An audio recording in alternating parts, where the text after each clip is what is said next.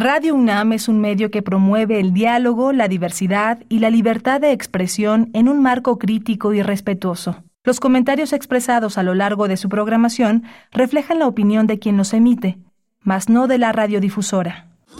Radio UNAM presenta Primer Movimiento, El Mundo desde la Universidad.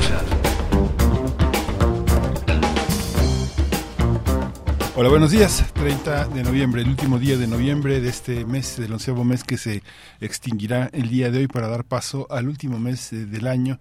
Ya quedan pocos días, una treintena de días para despedir este 2023, pero mientras tanto estamos aquí a las 7.06 de la mañana haciendo comunidad con ustedes en esta nave que se llama Primer Movimiento y que está en Radio UNAM en Adolfo Prieto 133 en la colonia del Valle primer movimiento en Facebook, colabore con nosotros, díganos cómo, cómo está, cómo está en relación a este, este país, a este presente que nos, eh, que nos, que nos acosa y que nos recibe. Primer EP movimiento en Twitter está todo un equipo haciendo posible esta emisión. Rodrigo Aguilar al frente de la producción ejecutiva, está eh, eh, Antonio Beltrán en los controles de la cabina esta mañana, está también eh, mi compañera Berenice Camacho está, está distancia, mañana se incorpora.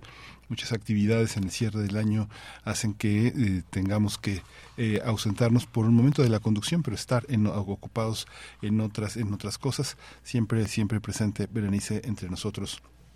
Vamos a tener, eh, yo soy Miguel Ángel Quemain, estoy también en este día al, al frente de la conducción para hacerles llegar estos contenidos con los que vamos a tener un menú muy, muy interesante. Vamos a hablar de la muerte, vamos a tener, vamos a hablar de un conversatorio que se organiza en, eh, en, filosofía, en el Instituto de Investigaciones Filosóficas, con una serie de elementos que nos permiten entender, sentir, morir, seguir viviendo. Así se titula este conversatorio que se convierte en una conversación pública en la Casa de las Humanidades, un espacio verdaderamente importante para nuestra universidad, está situada en Coyoacán, es un espacio de convergencia de muchísimas actividades editoriales, eh, eh, culturales, eh, educativas, y hoy en la conversación pública que se iniciará mañana. Vamos a hablar con el doctivas y doctor en filosofía por la Sorbona y la Universidad de Glasgow.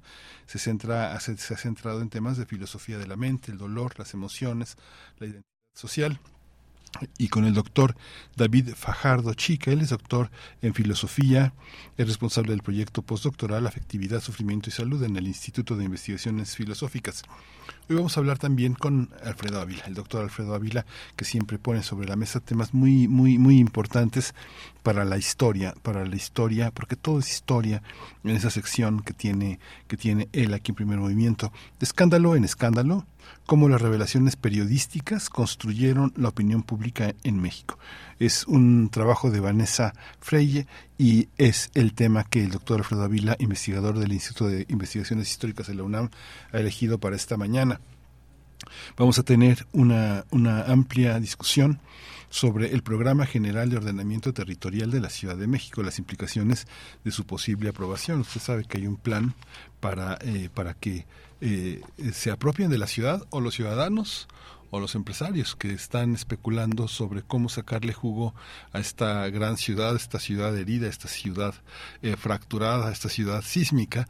Eh, vamos a hablar sobre las construcciones que tiene sobre sí la ciudad a partir de este programa general de ordenamiento territorial que tendríamos que decidir todos los ciudadanos, a través de los que vivimos aquí en la Ciudad de México a través de los espacios legislativos.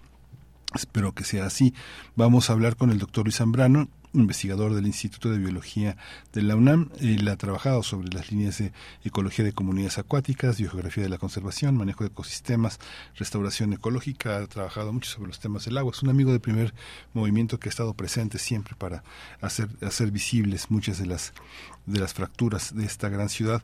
Vamos a hablar también con otro amigo del primer movimiento, el, este Emilio Canec Fernández Herrera. es arquitecto y coordinador del Colegio Académico de la Facultad de Arquitectura de la UNAM, un experto, un experto en la ciudad, un, un, amante también de la Ciudad de México que vamos a discutir sobre este programa general de ordenamiento territorial.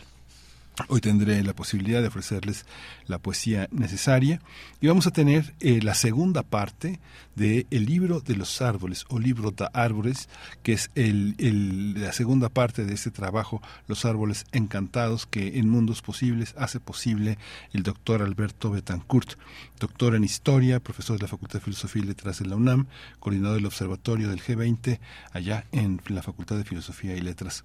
Vamos a hablar también de teatro, la puesta en escena eh, Verde Cruz o Los Últimos Lazaretos, colaboración de teatro del Centro Universitario de Teatro, Cornamusa y 17 eh, estudios críticos. Vamos a hablar con Mario Espinosa, uno de nuestros grandes, grandes directores. Eh, de teatro en México y él dirige esta puesta en escena de Verde Cruz o Los Últimos Lazaretos, un, hombre de ideas, un hombre de escena, un maestro del teatro, Mario Espinosa. También le doy el saludo y la, la, este, la felicitación a Carmen Limón por haber sido reconocida con el premio, con el reconocimiento José Vasconcelos, que da ya esta casi centenaria radiodifusora hermana que es Radio Educación. Eh, Carmen Limón, nuestra, eh, su directora de, eh, de difusión está nuestra subdirectora de programación, ay, de, ya soy de programación y me estoy inventando ya. Nuestra subdirectora aquí de Radio UNAM va a tener esta este reconocimiento, el premio José Vasconcelos al mérito radiofónico, una, una, una mujer que ha hecho durante más de 40 años radio y ha hecho posible muchos temas, eh, la preservación de nuestra memoria. Felicidades a Carmen Limón. Vamos a ir con música esta mañana en la selección de, eh, de la producción de Rodrigo Aguilar. Vamos a escuchar a Fito Páez, Dos días en la vida.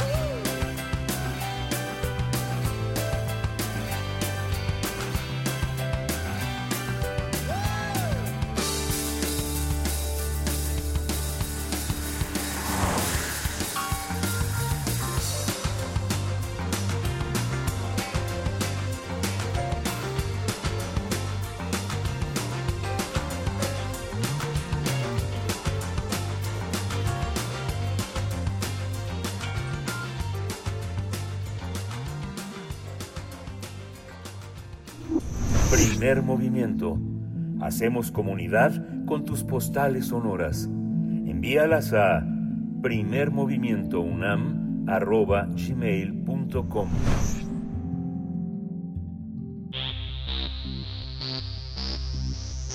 De festivales, ferias y más. Recomendaciones culturales. La Casa de las Humanidades ofrece espacios para dialogar, aprender y convivir a través de diversas actividades. Una de ellas es el conversatorio Sentir Morir, Seguir Viviendo, Conversación Pública. En este encuentro se va a abordar el tema del duelo, que se define como un periodo intenso de sufrimiento que sigue a la muerte de una persona cercana, lo que provoca fuertes impactos físicos, psicológicos y sociales. El primer, la primera actividad de este conversatorio lleva por nombre Hablar de la muerte, donde se va a reflexionar sobre cómo nos relacionamos con el misterio de lo que sucede al morir, mientras que el segundo se titula Hablar de la vida, por lo que se analizará si al morir se continúa existiendo para las otras personas. Además, se reflexionará sobre cómo tratar a quienes ya no están, pero aún permanecen. Se presentará también una exposición que se llama Devenir Fungi de Moloch, de Moloch Galería Taller y la cita es este primero de diciembre, de primero de diciembre en el Foro Cultural Ana María Hernández, que está ubicado en la alcaldía de Coyoacán. La entrada es libre, aunque el cupo es limitado, y se invita a quienes estén interesados a registrarse en el conversatorio a través de la página de la Casa de las Humanidades. Vamos a conversar sobre el duelo, sus impactos físicos, psicológicos y sociales. Y está con nosotros el doctor Abraham Sapien. Él es investigador en el Centro de Investigaciones en Ciencias Cognitivas, es doctor en Filosofía por la Sorbona y la Universidad de Glasgow y se ha centrado sus líneas de investigación en la filosofía de la mente, el dolor, emociones e identidad social. Bienvenido, Abraham Sapien. ¿Qué tal? Mucho gusto, Ángel. Estoy contento de estar aquí contigo esta mañanita. Muchas gracias, Abraham Sapien. También para nosotros es un gusto que estén aquí. También está el doctor David Fajardo Chica, él es doctor en filosofía, es responsable del proyecto postdoctoral Afectividad, Sufrimiento y Salud en el Instituto de Investigaciones Filosóficas de la UNAM. David Fajardo Chica, bienvenido, buenos días. Muy buenos días, Miguel Ángel. Muchas gracias por la invitación. Muchas gracias. Empezamos contigo, David. Cuéntanos eh, cómo está construido esta, esa actividad. Tres días muy intensos con muchos participantes, con muchísimas perspectivas distintas en términos de, de, su, de, su, de su producción y de su sentido sobre un tema que nos una a todos, ¿no? Sí, así es, Miguel Ángel. Hemos eh, diseñado una programación que nos ha tenido muy, muy animados estos días. El día de ayer miércoles y hoy jueves hemos tenido un taller de, de investigación de filosofía. Es una actividad en la que investigadoras e investigadoras del campo comparten sus trabajos en curso con pares académicos y es es una oportunidad muy interesante y muy rica de actualizarse, de, de hacer que nuestros trabajos sean mm, más exitosos, más que puedan dar cuenta de más aspectos.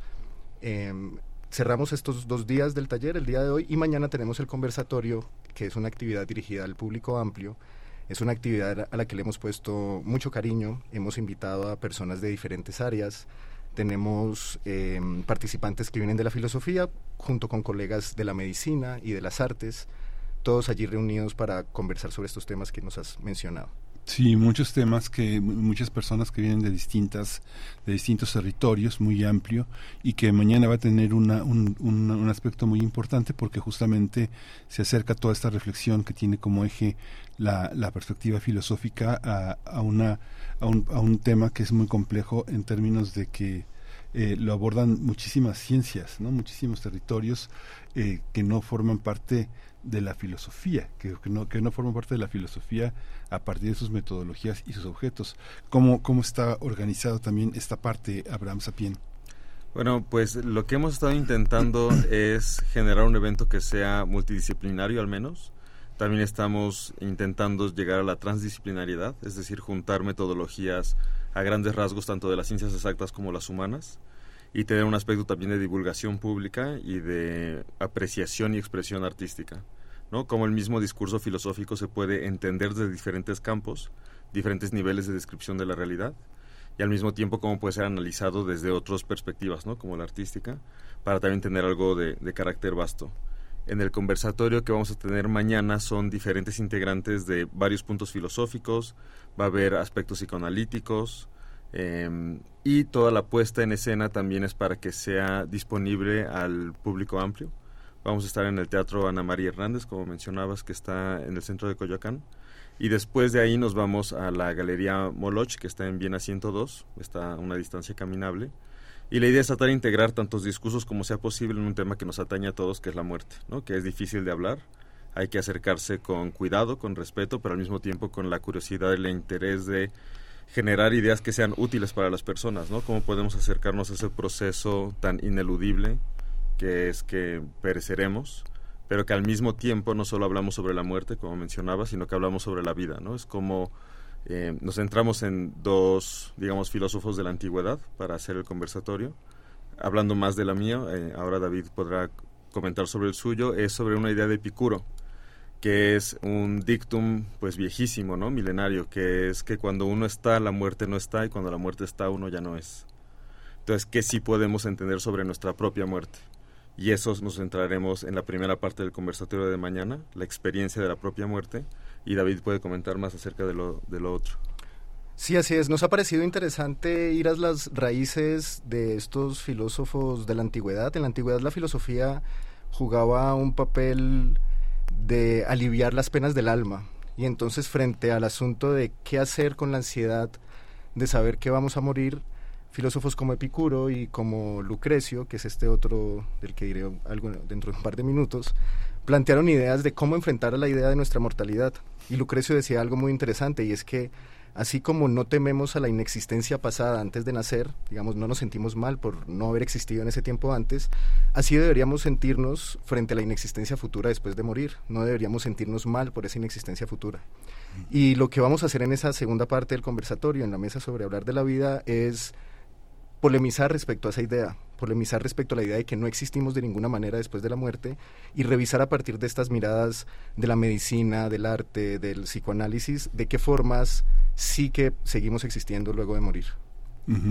Estas visiones que, bueno, ahora hablabas de la transdisciplinaridad, que son temas que en la UNAM en los posgrados están todo el tiempo, si es multidisciplinario, si es transdisciplinario, si es interdisciplinario. ¿Es posible hablar de transdisciplina en, este, en, un territorio tan complejo que está tan nutrido de la vida, de la vida cotidiana? Digo, aunque uno traiga filósofos que aparentemente están lejanos, no sé, Picuro y las obras de Lucrecio de la naturaleza de las cosas está en la biblioteca de la UNAM cómo entenderlo hoy para quienes no están tan cerca de esa discusión que, que también forma parte pues también del platonismo que está en el pensamiento de Aristóteles que está en Aquino que está en toda la historia de la filosofía en Hume no todo está nutrido de esto no el, propio Leviatán y Locke todos los eh, todo está preñado de esa idea de la antigüedad, ¿cómo, cómo, cómo entenderlo? Sí, yo creería que este elemento que tú mencionas de que estamos hablando de un aspecto tan vital y tan cercano a la vivencia humana, facilita justamente el que haya este punto de convergencia, porque es algo que nos conecta a todos.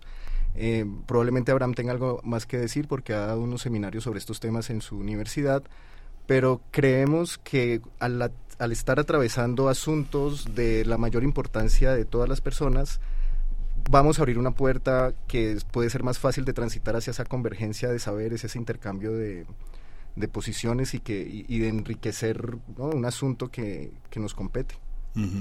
A ver. Sí, me parece que una manera que a veces es útil de entender en qué medida el aproxima, la aproximación multidisciplinaria o transdisciplinaria puede ser útil es que cuando tienes un fenómeno complejo, tiene tantas aristas desde las cuales puede ser observado que necesitas más de una disciplina tradicional para entenderlo. En ese sentido, es transdisciplinar y sobre todo creo que una parte importante de la transdisciplinariedad, apoyándome también en el curso eh, que estuve dando en el doctorado ahí mismo donde trabajo, en el 5 es que tiene que tener un carácter social, no solo es un carácter complejo, es un carácter vital, ¿no? un carácter ético, en ese sentido un tanto bioético, en este caso hablando de la muerte y la vida alrededor de la muerte. Y ese carácter me parece que lo lleva a una manera en la que es disponible para el público amplio, también es disponible para el pensamiento desde la expertise y sobre todo que es un tema tan central que nos une a todos porque es un evento que tenemos que dialogar, pensar, procesar porque es ineludible. Y en ese sentido, algo que también mencionaba David, retomando este carácter antiguo griego, es la idea de utilizar el teatro, que nos han facilitado gracias a la alcaldía de Coyoacán, eh, allá a través del SUAFEM, del Seminario de Afectividad y Emociones, del cual somos partes David y yo, que es tener este foro público donde abrimos también el espacio al diálogo con la gente. ¿no? No solo estaremos en el conservatorio, conservatorio, conversatorio nosotros, sino que está abierto al público, ¿no? Queremos que a la discusión seamos más, llegar a acuerdos, utilizar el espacio público para hablar de temas que nos competen a todos. Es que es muy interesante cómo se discute, cómo se discute la muerte. No sé, pienso eh, el psicoanálisis todavía es una experiencia ajena entre nosotros, ¿no? Sin embargo, Freud en el siglo XX escribió un texto fundamental, ¿no? Que era Muerte, este duelo y melancolía, en la que explica muy claramente cómo este cómo se desinviste un objeto vivo para convertirse en un objeto este que cae su sombra sobre el yo no es así como lo explica pero luego eh, en uno de los últimos textos psicoanálisis terminable interminable explica también que de alguna manera la, el duelo es una cuestión interminable, con todo y que tiene una pauta normal de alrededor de dos o tres años para vivirse, ¿no? Eh, eh, en, en, los párvulos me acuerdo que leí un libro que se llama eh, de Joseph P. Muerte y Existencia, una historia conceptual de la mortalidad humana, y nos damos cuenta, porque en un programa como este, en los programas de noticias, se dice, ayer fue el Día Internacional de la Próstata, ¿no? El cáncer de próstata es la segunda causa de muerte masculina en México. Entonces, la muerte que alguien se busca, que alguien le cae por el azar, un accidente en la calle, un atropellamiento que es alto en la estadística, que le pasen cosas a las personas que no se lo buscaron, ¿no? ¿Cómo entender todas esas formas? Pienso en el libro de Cars porque las distintas formas de entender a la muerte son las distintas formas de la filosofía que pesan sobre nosotros sin que lo sepamos. Un horizonte cristiano, un horizonte judío, un horizonte del azar. ¿Cómo entender esa parte, David? Pues a mí algo que me parece que es muy interesante eh, pensar en este asunto es cómo la muerte, y no solo la muerte, sino el sufrimiento previo a la muerte es cada vez más amplio y más prolongado en, en la actualidad, ¿no? Por las maneras en las que han cambiado las formas en que las personas mueren. Eh, cada vez las personas se encuentran en el final de su vida después de periodos de una enfermedad crónico-degenerativa amplia. Y esto hace que la cercanía con la muerte se viva por más tiempo y se viva de maneras en las que se sufre más. Entonces, si bien nuestro contacto con la muerte, y sobre todo en países como los nuestros, yo soy colombiano y bueno, es una realidad latinoamericana, si bien mucho de la muerte que nos llega en nuestra cultura popular, en la televisión, está relacionado con la violencia o con decesos fortuitos, como los que mencionas. También está este otro aspecto de cómo estamos cada vez más expuestos a este periodo de deterioro vital que genera formas de sufrimiento y formas muy sufridas de encontrar la muerte. Y de ahí también que nos haya interesado hacer este acercamiento multidisciplinario donde podamos conectar con la medicina paliativa, donde podamos conectar con la psicología para poder ofrecer herramientas al público, ¿verdad? Para poder ofrecer elementos de juicio, para poder ofrecer conceptos que permitan darle orden a una experiencia que, que es realmente difícil de, de, pensar, de, de vivir, de, experimentar.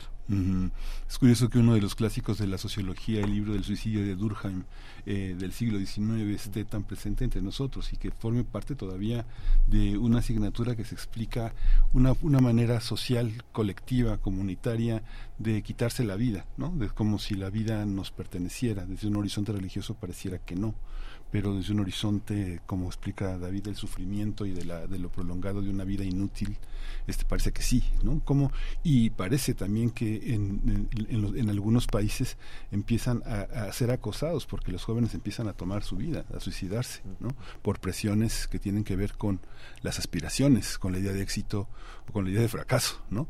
Como ha pasado también en Japón, por ejemplo, que de pronto subían las estadísticas el tema de suicidios por una enorme presión de los jóvenes japoneses ante lo académico o ante lo laboral o ante la falta de éxito.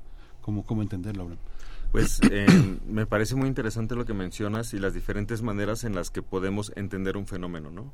Dentro de esta eh, aproximación multidisciplinaria, yo creo que un papel importante de la filosofía es el de la delimitación conceptual saber qué estamos hablando, de qué estamos hablando y desde qué perspectiva estamos hablando de ese objeto. Uno puede ser el psicoanálisis, otro puede ser la psicología cognitiva, otro puede ser diferentes formas del arte contemporáneo, el jurídico, etcétera, ¿no? El sociológico que acabas de mencionar.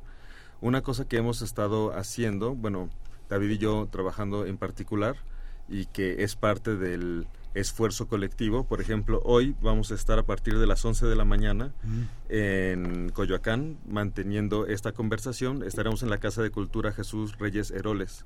Tenemos eventos hoy de 11 de la mañana hasta las 7 de la noche. Tenemos cuatro sesiones, en una de las cuales eh, David participa y abre la conversación del día de hoy.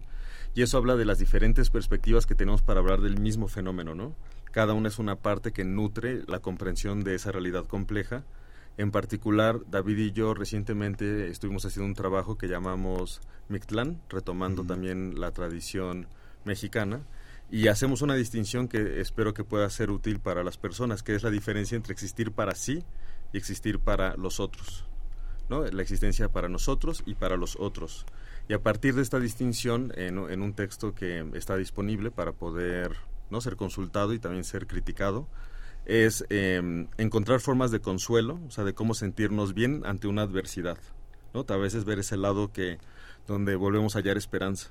Y a partir de esta distinción de existir para nosotros y para los otros, hablamos de diferentes formas de consuelo, que también es un tema que estará apareciendo tanto hoy como mañana y en los siguientes días de, discusión. Y es eh, al enterarnos o al poner énfasis en la existencia para los otros, es donde a veces podemos encontrar formas de afrontar esos últimos pedazos de nuestra vida consciente, de nuestra vida para nosotros, en la que aún tenemos una autoría de lo que hacemos con nuestras vidas para seguir relacionándonos de una u otra manera con los que quedan. Sí, qué, qué, qué, interesante. Mañana hay que recordar, bueno, hoy hay que recordar que vamos a estar a las 11 de la mañana en esta mesa que se titula Una atención en la comprensión del sufrimiento al final de la vida, a las 12.30 validez conceptual del duelo y va a continuar en la tarde con duelo por la muerte de un animal no humano, en la que participan eh, eh, investigadores de la Facultad de Veterinaria y Zootecnia, que es eh, un, un, elemento que coloca este, este, este conversatorio y a este seminario también de una manera muy, muy importante con nuestra vida cotidiana, para terminar a las cinco y media de la tarde hoy en la persistencia de los vínculos con las personas muertas. Tú, David, ¿quieres agregar algo sobre lo que comenta Abraham sobre esta sensación sobre todo el conjunto de estas mesas que es fundamental. Ahora que tú comentas soy colombiano hay una hay una idea de la muerte que ha atravesado el continente según las perspectivas políticas que también que lo han marcado no la muerte en Argentina en Chile y en Uruguay ha sido distinta que el proceso colombiano que ha durado más de 50 años en este en este tema en México ¿no? que hoy se discute mucho todas las tragedias que nos han acontecido con muchas personas por las que seguimos buscando y con las que seguimos en duelo ¿no? Sí, la muerte es algo que respiramos en, nuestros, en nuestras tierras.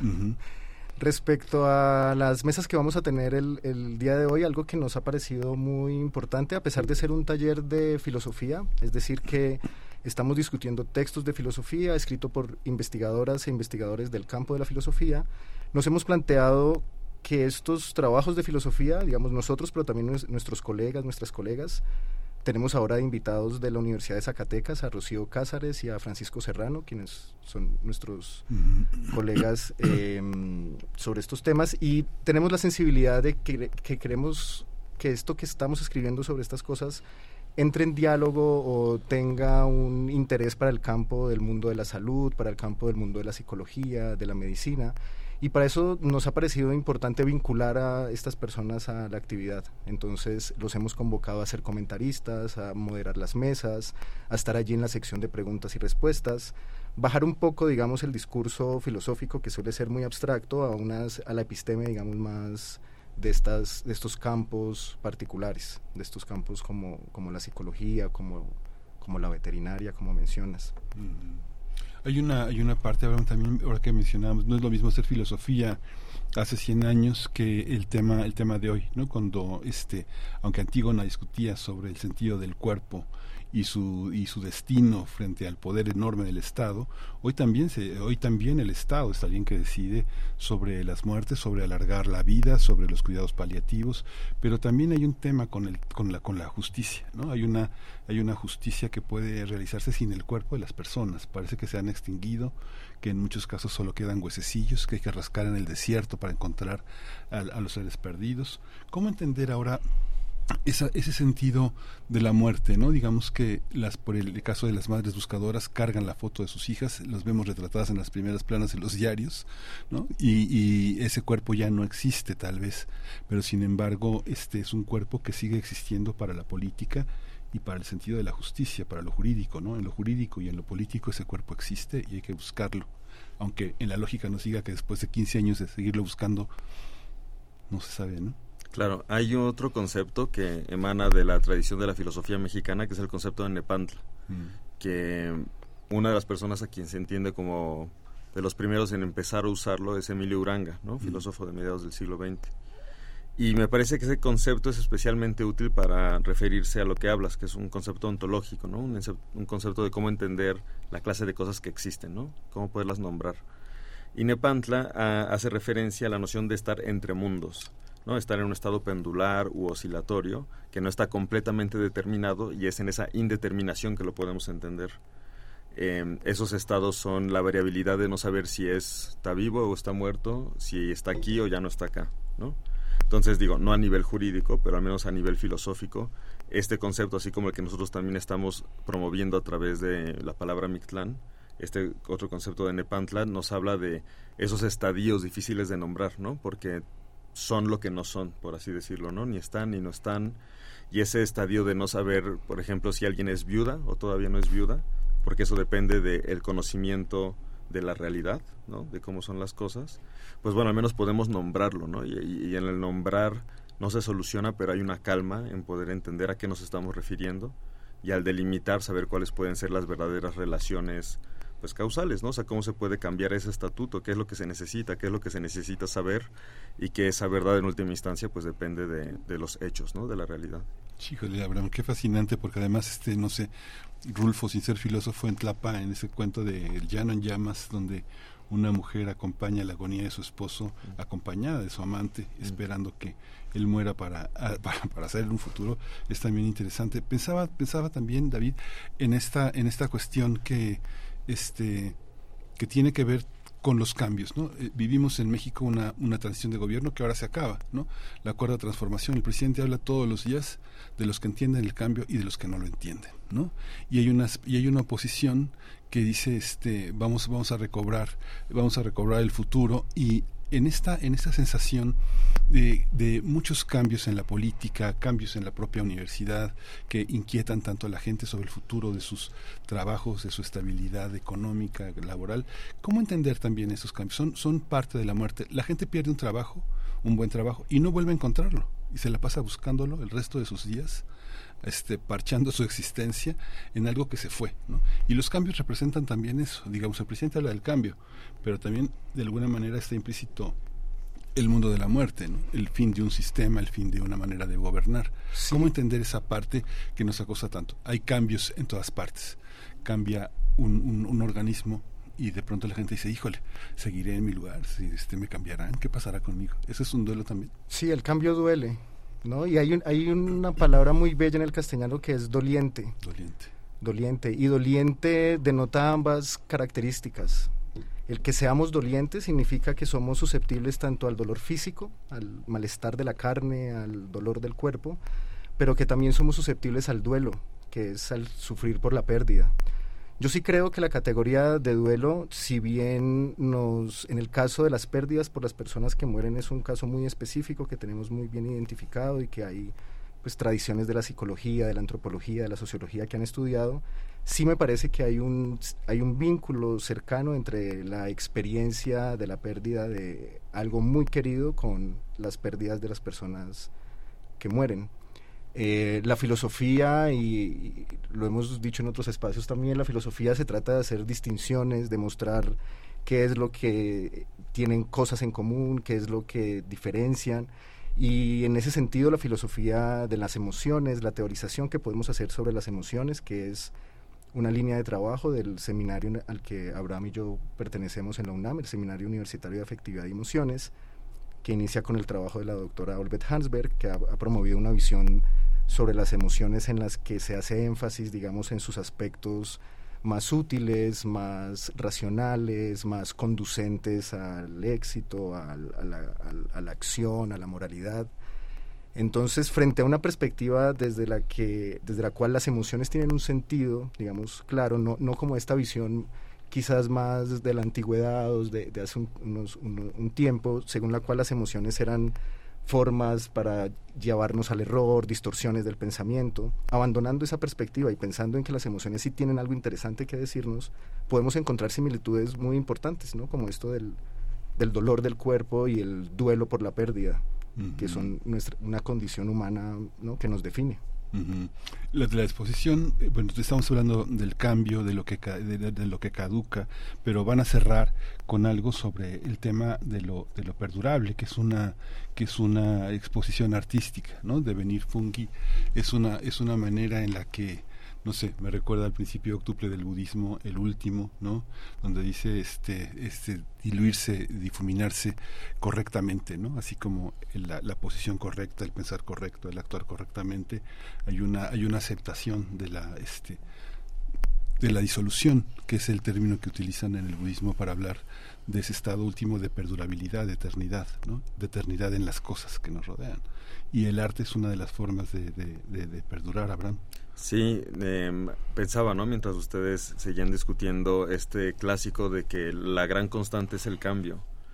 Y la exposición con la que vamos a cerrar, ¿no? Que vamos a darle cambio al inicio del fin de este evento que estamos teniendo, es una exposición que curamos entre la doctora Shali Zúñiga, que es doctora en arte, hace trabajo comunitario, eh, también hace filosofía, y tu servidor em, en la galería Moloch que lleva la artista Lisette Abraham con un trabajo interesantísimo que también eh, ilustra el cartel de los eventos.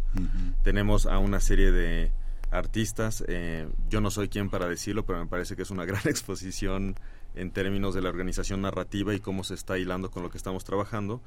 Y de lo que vamos a hacer énfasis en particular es justo lo que mencionas, que es la idea de descomposición y también el énfasis en nuestra relación con lo natural a través de el hongo, ¿no? que es una carne que es otro tipo de carne, ¿no? Literalmente, no es metafóricamente, es otro reino de lo existente, ¿no? Es otro reino de lo animal, que sin embargo también nos une en tanto que somos parte de la biología.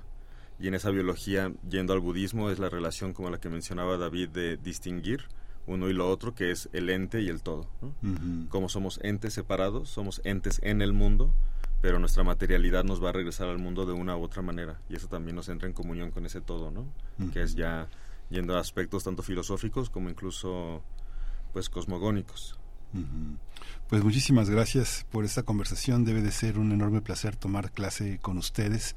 Es una enorme oportunidad para en este fin de semestre, con todo y que hay una carga académica muy intensa, para que muchos jóvenes se acerquen a escucharlos, a entender que la filosofía es un modo, un modo, de vivir, un modo de pensar. Doctor Abraham Sapien, investigador del Centro de Investigaciones en Ciencias Cognitivas, doctor en Filosofía por la Sorbonne y Glasgow. Muchas gracias por estar aquí. Muchísimas gracias. David, David Fajardo Chica, este encargado de este, de este proyecto, es responsable del proyecto postdoctoral Afectividad, Sufrimiento y Salud en el Instituto de Investigaciones Filosóficas. Gracias por esta oportunidad de escucharlo y, y gracias por estar aquí. Muchas gracias Miguel Ángel, a ti y a tu audiencia. Recuerden, 11 de la mañana, 11 de la mañana, terminen de escuchar primer movimiento y luego láncense allá a la, a la, Casa de Cultura Jesús Reyes Heroles a las 11 de la mañana, allá en Francisco Sosa, eh, en Coyoacán, Francisco Sosa 202, para que a las 11 de la mañana y también a las 12.30 puedan escuchar a un conjunto de, intelectuales, de... Eh, ciencias, psicólogos, eh, filósofos, escuchar hablar de todos estos temas tan importantes. Muchas gracias. Muchas gracias, los esperamos allá. Vamos a ir con música. Vamos a escuchar de Matilde, Matilde, Matilde Band 3.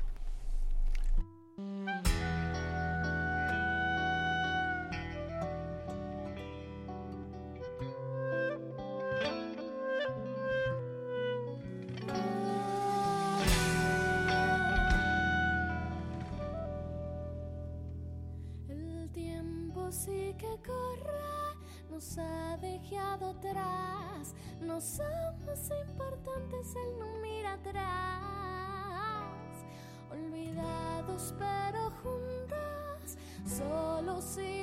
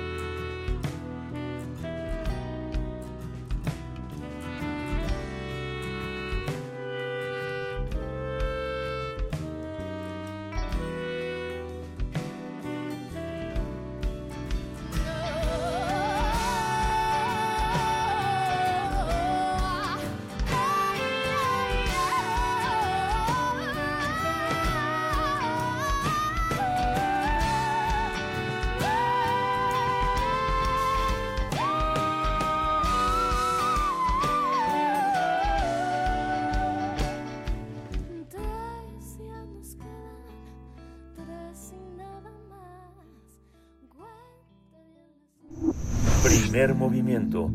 Hacemos comunidad con tus postales sonoras. Envíalas a primermovimientounam.gmail.com Todo es historia.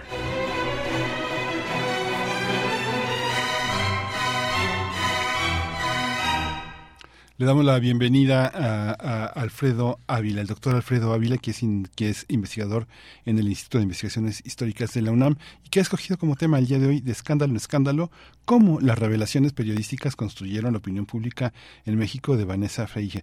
Eh, doctor Alfredo Ávila, bienvenido, qué gusto escucharte. Hola, Miguel Ángel, ¿cómo estás? Pues muy bien, muy contento de escucharte un tema complejísimo y muy rico y muy actual, ¿no? Pues sí, sí, sí, bastante más actual de lo que de, de lo que nosotros suponemos desde la academia. Eh, cuando cuando haces un análisis de un libro como este desde el punto de vista desde el punto de vista académico entiendes eh, eh, las tramas que había en la política mexicana de la década de 1960 a la de 1980 que es el periodo que, que abarca más o menos la, el, el, libro de Vanessa Freire que ayer se presentó acá en la Feria Internacional del Libro de Guadalajara y que se titula De escándalo en escándalo, cómo las revelaciones periodísticas construyeron la opinión pública en México. La verdad es que, para desde una perspectiva estrictamente académica, pues eh, es, un libro eh, muy sólido, es un libro con una investigación eh, muy muy bien armada y que además incluye las perspectivas que la historiografía actual está está resaltando como eh, factores explicativos para los procesos que, estudia, por ejemplo, perspectiva de género, pero también perspectiva racial. Eh, eh, muy, muy interesante cómo en muchas ocasiones, dados los temas que aborda la, autora, o más bien los temas que abordaron los periodistas estudiados por la autora, eh, pues eh, aunque a muchos de ellos eran eran escándalos que eh, mostraban, por ejemplo, la corrupción en créditos agrícolas en la península de Yucatán, en, detrimento de trabajadores mayas, pero de cualquier manera la nota periodística estaba hecha con un enfoque racialista tremendo, subestimando la capacidad intelectual y laboral de las comunidades afectadas. Entonces, eh, es, muy interesante esta perspectiva desde de, análisis de género, de análisis de raza, de análisis eh, de clase, por supuesto, aunque eh, reconozco, y estas son mis, obsesiones, me hubiera gustado ver más análisis de clase que, de las otras. Pero, pero bueno, dejo eso, el libro, el libro merece mucho, mucho la pena que, la gente lo lea y, y merece mucho la pena porque también, como quedó claro ayer en la presentación, no es solo un libro para eh, la academia, no es solo un libro para quienes están interesados en la historia de México en ese, en ese periodo. Se trata también de un libro que tiene una enorme actualidad, toda vez que eh, estamos viviendo en, en, este país todavía los efectos de las transformaciones eh, periodísticas y de las transformaciones políticas de aquellas de aquellas décadas, de aquellas tres décadas estudiadas por Vanessa Fraser. El se puede apreciar, por supuesto, en la, historia de la prensa, que eh, siempre que, pensamos, y, eso fue algo que dijo la autora, siempre que pensamos en la prensa y en los medios, de, los grandes medios de comunicación del siglo XX mexicano, pues nos imaginamos a, eh, nos imaginamos a periodistas que actúan del lado del gobierno. Es decir, eh, la libertad de prensa en realidad existía, porque el gobierno mantenía un control férreo, férreo de la de la prensa. Y esto, eh, este control férreo, de, eh, lo podemos ver desde, eh, partes muy muy formales. Hay que recordar que México tenía un monopolio de la producción de papel periódico de manera y, distribución de papel de periódico, de manera que si, si, algún periódico incomodaba al régimen, simplemente este dejaba de venderle el papel periódico hasta la hasta temas más más de, corrupción esto fue algo que eh, eh, eh, Enrique Serna había mostrado muy bien en su, reciente novela sobre el vendedor del silencio este, esta, magnífica biografía política de, de Negris un periodista que no no no no vendía noticias sino que vendía el silencio de lo que sabía para no afectar a ciertos políticos y por supuesto recibía recibía sobres eh, llenos de dinero como, como muchos otros periodistas en aquella época eh, eh, incluso yendo a la Secretaría de Gobernación a, recogerlos si tenemos entonces esta imagen de esta prensa tan controlada entonces cómo fue posible que en esas décadas empezara a surgir un periodismo un periodismo de denuncia un periodismo que señalara los problemas que tenía que tenía el régimen y que ocasionó cambios, ocasionó cambios muy muy importantes. Y bueno, la, la respuesta de, de Freire es ponerle atención precisamente a esa parte que eh, eh, resaltaba las noticias escandalosas. Y, y, de ahí hay también una lógica interna del periodismo. Las noticias escandalosas generan lectores. Las noticias escandalosas eh, ocasionan que la gente vaya y compre el periódico. Entonces también desde una perspectiva de, la propia lógica de supervivencia económica de los, periódicos, se explica que se pusiera atención a ese tipo de a ese tipo de noticias, aunque después tuvieran efectos mucho más contundentes. Eh, pienso, por ejemplo, en el caso citado de, la corrupción en, la península de Yucatán, pero también eh, en, casos como la corrupción en, la, en petróleos mexicanos, que condujo, como todos sabemos, a la, al encarcelamiento del, director general, Jorge Díaz Serrano, y, que, y que, claro, el encarcelamiento de Jorge Díaz Serrano se debió también, y esto es, eh, de todos conocidos, a una pugna interna en el grupo por el poder.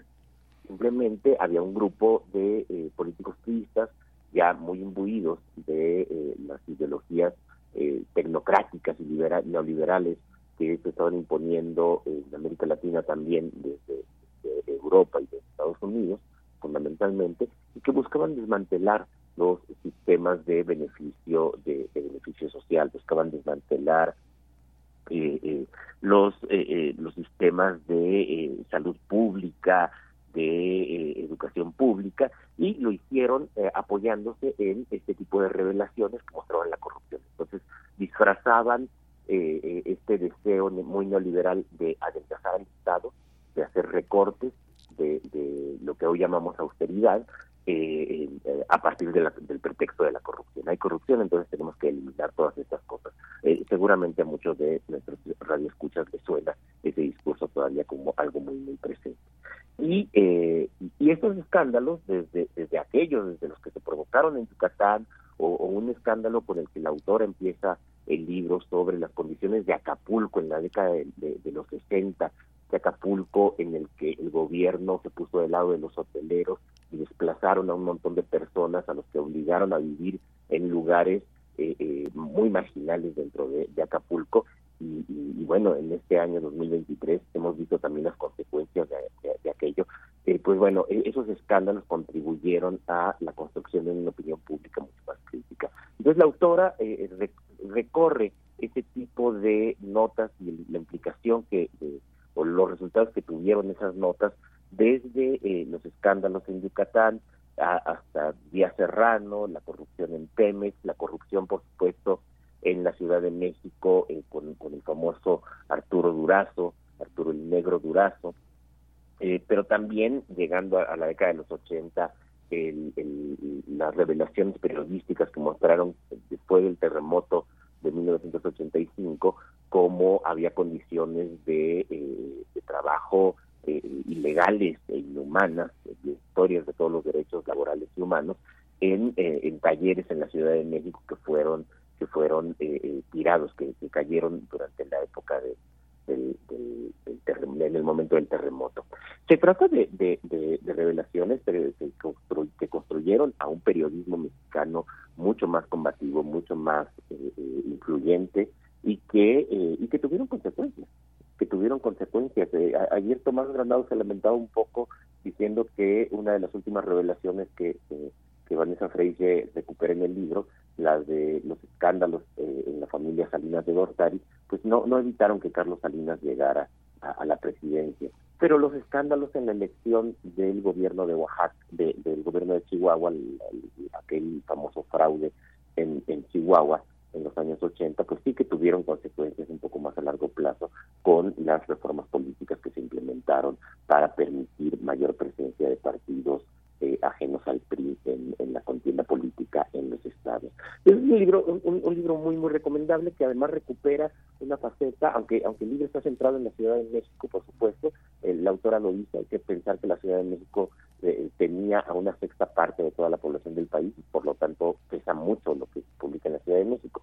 Pero le pone mucha atención también al periodismo regional, al periodismo de los estados, y muestra cómo en los estados con mayor riesgo que en la propia Ciudad de México, los periodistas ya estaban haciendo denuncias desde hacía mucho tiempo. Y, eh, y estas denuncias alcanzaban un nivel nacional cuando la prensa de la Ciudad de México las recuperaba. Reitero otra vez un, escenario muy parecido al que vivimos en la, en la actualidad eh, si vemos el trabajo de, de, las periodistas, de los periodistas en los estados de la República. Pues bueno, no, no, quiero quiero recomendar así es como presentación del libro eh, de nuevo este trabajo de Vanessa Freire que publica siglo XXI y que pues para todas las personas interesadas no solo en la historia reitero no solo desde una perspectiva académica de historia de ese periodo sino en cómo cómo hemos llegado al lugar donde hemos llegado en, la prensa y en la política pues que estén que estén que, lo busquen que lo lean merecen pues sí, Alfredo, muchísimas gracias a Tomás Granados. Justamente fue uno de los últimos libros que editó eh, tras su, paso por siglo XXI. Valdrá la pena discutirlo más ampliamente. Muchísimas gracias, doctor Alfredo Ávila, por esta, por esta conversación. Mm, nos vemos en 15 días. Nos escuchamos. Claro que sí, Miguel Ángel. Saludos al auditorio y bonito día. Gracias. Hasta pronto. Alfredo Ávila, eh, investigador del Instituto de Investigaciones Históricas de la UNAM, uno de nuestros amigos y colaboradores en primer movimiento. Todo es historia. Alfredo Ávila. Nos vamos. Son las 8 de la mañana y regresamos en un par de minutos. Síguenos en redes sociales. Encuéntranos en Facebook como Primer Movimiento y en Twitter como arroba PMovimiento. Hagamos comunidad.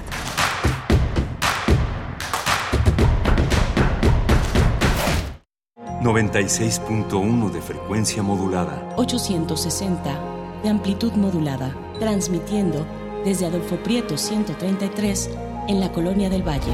Escúchenos en nuestra página web radio.unam.mx. Radio UNAM, experiencia sonora.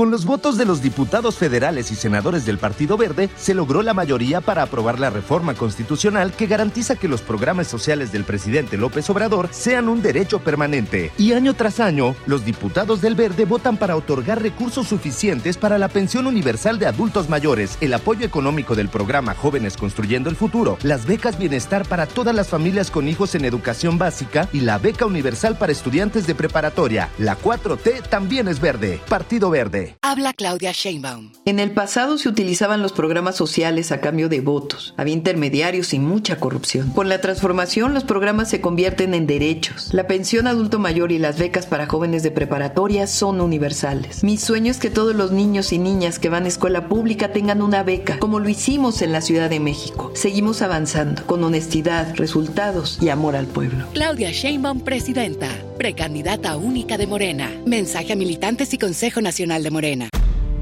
Un tejido infinito de impulsos. Un diálogo en los matices del silencio. Islas resonantes. Pensar el mundo a través del sonido. Sesiones de escucha y diálogos en torno al sonido. Con Cintia García Leiva. Islas resonantes. Miércoles a las 4 de la tarde, después del corte informativo. Repetición, sábados a las 19 horas por el 96.1 de FM. Radio UNAM, Experiencia Sonora. Esta es la historia de una niña que vendió gelatinas para ayudar a su familia. Rebelde y decidida, huyó del maltrato a la Ciudad de México y se convirtió en ingeniera y jefa delegacional. Aclamada por los ciudadanos, sorprendió a México al convertirse en la líder esperada. Ella sabe lo que cuesta salir adelante y quiere que para ti sea más fácil. Esta es la historia de Xochitl. Cambiemos el rumbo. PAN. Mensaje dirigido a militantes de Acción Nacional. Habla Claudia Sheinbaum. México está renaciendo, con prosperidad compartida, con inversión para el bienestar, donde la seguridad se procura con justicia. No queremos reconciliarnos con la corrupción y los privilegios. Regresar al pasado no es opción. La grandeza de México está en nuestro pueblo, cultura e historia. Estoy orgullosa de ser parte de la transformación, orgullosa de ser mexicana. Sigamos construyendo el mejor México posible. Claudia Sheinbaum, presidenta, precandidata única de Morena. Mensaje a militantes y Consejo Nacional de Morena.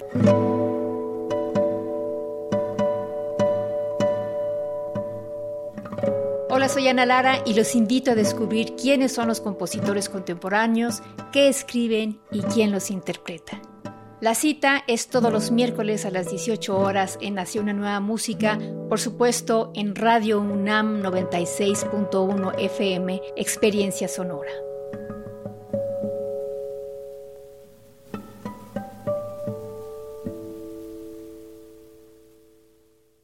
Esta es la historia de una niña que vendió gelatinas para ayudar a su familia.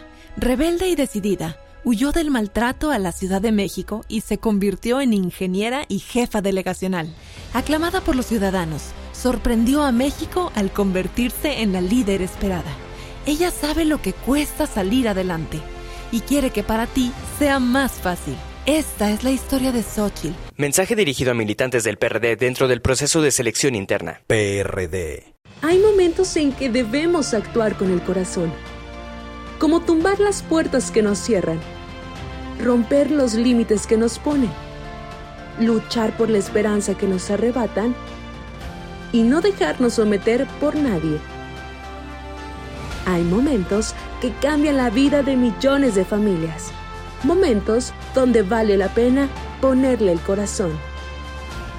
Propaganda dirigida a militantes y simpatizantes del PRI. ¿Por qué escuchar a la sección de violines? ¿Por qué atender a los alientos de metal? ¿Por qué escuchar una orquesta? Porque hace bien. Orquesta Filarmónica de la UNAM, desde la sala Nezahualcóyotl del Centro Cultural Universitario. Todos los domingos a las 12 horas por el 96.1 de FM. la dosis recomendada para mejorar el alma. Radio UNAM, experiencia sonora. Encuentra la música de primer movimiento día a día en el Spotify de Radio UNAM y agréganos a tus favoritos.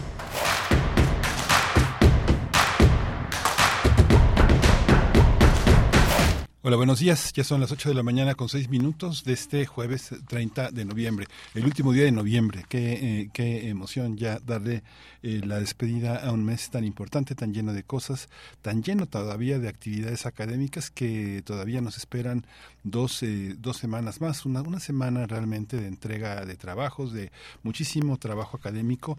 Y hoy tuvimos en esta, en esta mañana, tuvimos la presencia de dos filósofos muy, muy interesantes, el doctor, el doctor David Fajardo Chica y el doctor Abraham Sapien que hablamos del tema de la muerte, sentir, morir, seguir viviendo, conversación pública en la Casa de las Humanidades. Hoy va a haber un conversatorio a las 11 de la mañana, luego a las dos y media, allá en la Casa de la Cultura Jesús Reyes Heroles, en Francisco Sosa 202, para hablar de la muerte, de su sentido, de su perdurabilidad y nos dejó David Fajardo Chica eh, un trabajo que se llama La vida emocional en la pandemia, que editó junto con Olbeth Hansberg, la doctora Olbeth Hansberg, un libro de libre descarga. Se llama La vida emocional en la pandemia. Pueden ustedes descargarlo. Lo vamos a poner en redes para que ustedes puedan, puedan atenderlo. Fue eh, parte de la Secretaría de Desarrollo Institucional y la, eh, y la Universidad del Estado de México, quienes, la UNAM, quienes hicieron posible esta, esta colaboración en torno a la filosofía alrededor de la pandemia. Y el doctor Alfredo Ávila nos habló del de, libro, el último libro de Vanessa Freire, traducido en México, de Escándalo en Escándalo, cómo las revelaciones periodísticas construyeron la opinión pública en México, en un México muy polarizado por los sucesos de la política en, a lo largo de tres décadas que analiza la doctora Vanessa Freire. Vamos a tener una, una, un menú muy interesante para esta, para esta mañana, pero sí quisiera comentarles que ayer hubo una reunión con el, eh, con el rector, con el doctor Leonardo Lomelí Vanegas, en la que expresó todo un conjunto de ideas que vale la pena que ustedes, que quienes no lo hayan escuchado, eh, reflexionen sobre ello. Está en la página de la universidad como parte de las labores de, eh, de, de, comunicación social. Él estableció con la gente que cubre la fuente que era muy importante sostener un diálogo que ya solicitó con el presidente eh, de la República para encontrar puntos en común que permitan que la universidad navegue en conjunto con la voluntad también del gobierno federal que él dijo, Leonardo Lomelí, que el mandatario, el primer mandatario es un universitario que quiere a su alma mater, pero que el diálogo es muy importante para encontrar coincidencia, entender los puntos de vista en común, porque al final es la misma universidad. Y esta idea de cohesión, esta idea de cohesión que va a llevar a nuevas asignaciones en los próximos días, eh, busca también buscar un vínculo, un puente, una mayor cohesión entre la educación superior y el bachillerato. El bachillerato como un elemento fundamental para que la universidad crezca, la mayor vinculación entre los centros periféricos, periféricos es un decir porque todo es el centro, ¿no? Las este las eh, eh, las instituciones que están en el interior del país, las facultades de, este de estudios eh, las, las, las FES, las llamadas FES, FES Aragón, FES Iztacala, FES Cotitlán, todas las Acatlán, todas las FES que para tener una mayor coordinación con los institutos y los centros de investigación. Eh, prácticamente ya inició la rectoría con esta voluntad del 25N de sumar también una gestión en la que la diversidad sexual, el tema de las mujeres, eh, sea, sea atendido como, como, como se merece, como es necesario hacerlo, el tema de la maternidad que ha retrasado tanto el trabajo de las universitarias, se van a, se van a continuar con programas, pero se van a, van a aparecer nuevas, eh, nuevas visiones para tratar de que este rezago este se, se palíe. Eh, también habló de cómo los eh, hay grupos eh, que se suman oportunistas para desestabilizar a la UNAM y que se montan, así lo dijo indebidamente, en expresiones estudiantiles con demandas legítimas. reconoce la necesidad de escuchar al estudiantado, pero él está convencido, dijo, que cuando las protestas son legítimas no hay razón para encapucharse. La universidad siempre ha estado y seguirá estando abierta al diálogo para resolver las controversias con los integrantes de su comunidad. También señaló que lo que viene en el futuro, las campañas políticas, son muy importantes. La universidad está abierta a conocer y discutir las propuestas de los y las aspirantes a la presidencia de la República, pero no es conveniente su presencia en el campus para realizar actividades masivas de proselitismo. Las experiencias del pasado no han sido no han sido buenas, han sido negativas. Eso dijo, vale la pena acercarse a esta forma de discurrir, de comunicarse, de dialogar con la prensa encargada de cubrir. Así que eh, desde este espacio aquí están estas palabras de nuestro rector Leonardo Lomelí Vanegas. Vamos a tener en esta segunda hora el programa general de ordenamiento territorial, lo vamos a discutir, el programa de ordenamiento territorial de la Ciudad de México, sus implicaciones, las implicaciones de su posible aprobación y lo vamos a discutir con dos expertos. Uno es el doctor Luis Zambrano, investigador del Instituto de Biología de la UNAM. Las áreas de investigación han sido ecología de comunidades acuáticas, biogeografía de la conversación, manejo de ecosistemas y restauración ecológica del agua también. Y con el doctor Emilio Canek Fernández, él es arquitecto y coordinador del Colegio Académico en la Facultad de Arquitectura de la UNAM. Así que cuando nuestra producción nos indique, pues vamos a, vamos a arrancar con esta con esta transmisión. Estamos. Estamos, este, justamente el programa general de ordenamiento eh, territorial, también conocido por sus siglas como PGOT, fue entregado el pasado 7 de junio de 2023 al Congreso de la Ciudad de México. Este programa General de Ordenamiento tiene un nuevo mapa de zonificación de ordenamiento ecológico o de zonas de suelo de conservación o protegidas que no guarda correspondencia con el actual programa vigente, porque hay un recorte al territorio de suelo de conservación. Además, la creación de reservas territoriales de son zonas en donde se podrían crear nuevas zonas de desarrollo urbano que están ubicadas en el suelo de conservación de Coajimalpa, Milpa Alta y Tláhuac también establece la regularización de asentamientos humanos irregulares, pero bajo criterios ambiguos, sin especificar a qué se refiere con riesgos mitigables o zonas de alto valor ambiental, por lo que habitantes de diversas demarcaciones temen que se propicie la urbanización del suelo de conservación. Desde entonces han manifestado su posición debido a que argumentan que no cuentan con los lineamientos o los indicadores mínimos para que haya una planificación. También mm, los ciudadanos denuncian que este programa atenta contra el equilibrio ecológico, la asequibilidad del costo de la vida en la ciudad, y no frena la corrupción inmobiliaria. Mientras tanto, en el Congreso Capitalino los diputados frenaron la votación debido a que sus opiniones no coinciden. Pues vamos a hablarlo, vamos a hablar sobre este programa general de ordenamiento territorial en la Ciudad de México con el doctor Luis Zambrano, investigador del Instituto de Biología de la UNAM que ya está en la línea. Le agradecemos mucho que esté con nosotros. Buenos días, eh, estimado doctor Luis Zambrano. Hola Miguel Ángel, buenos días, ¿cómo estamos? Muy bien, pues muy, muy interesante el tema que vamos a abordar. Está también Emilio Canec, eh, Fernández Herrera, él es arquitecto y coordinador del Colegio Académico en la Facultad de Arquitectura de la UNAM, también uno de nuestros conocedores y promotores de ese conocimiento en la comunidad universitaria académica en general. Emilio Canec, bienvenido, buenos días. Hola Miguel Ángel, hola Luis, pues buenos días, buenos días, gracias por la invitación y saludos al auditorio. Muchas gracias. Arrancamos contigo, Luis Zambrano. ¿Cómo, cómo observas este programa general de ordenamiento territorial? Es muy amplio y, y tiene, pues, digamos que es un plan para conocedores, para quienes están en la participación ciudadana, puedan evaluarlo y discutirlo. No es un, no es un tema, no es un tema sencillo, ¿no? Bueno, de entrada, hola Emilio, ¿cómo estás? Un saludo. Este, digo, lo veo con preocupación, como lo hemos venido este, diciendo desde pues, el 5, ¿no? El 5 de junio, que es cuando empieza a presentarse esto. Lo veo con preocupación por múltiples razones. Este, la primera es lo que acabas de decir tú un poco en términos del suelo de conservación. Este, destruye un poco toda la ley que ya de por sí está ya superada, pero destruye como los reglamentos y la ley que protegen el suelo de conservación. Entonces le da un, eh, pues bastante más manga ancha para que se consoliden los asentamientos regulares e irregulares que en el suelo de conservación y se puedan expandir.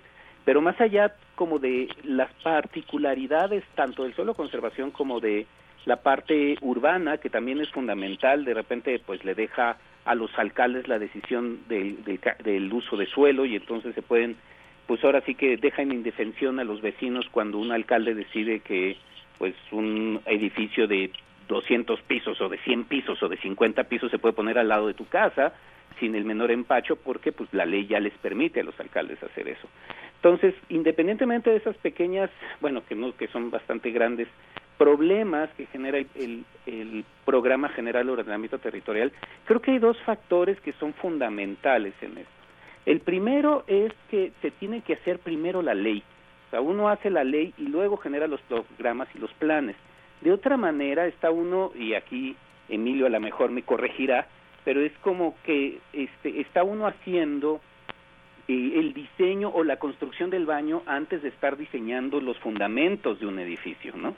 Entonces imaginemos un baño que está flotando porque ya se diseñó el baño de un edificio de seis pisos, pero en el sexto piso, pero todavía ni se han dibujado los los los, los este pues sí, los fundamentos del edificio.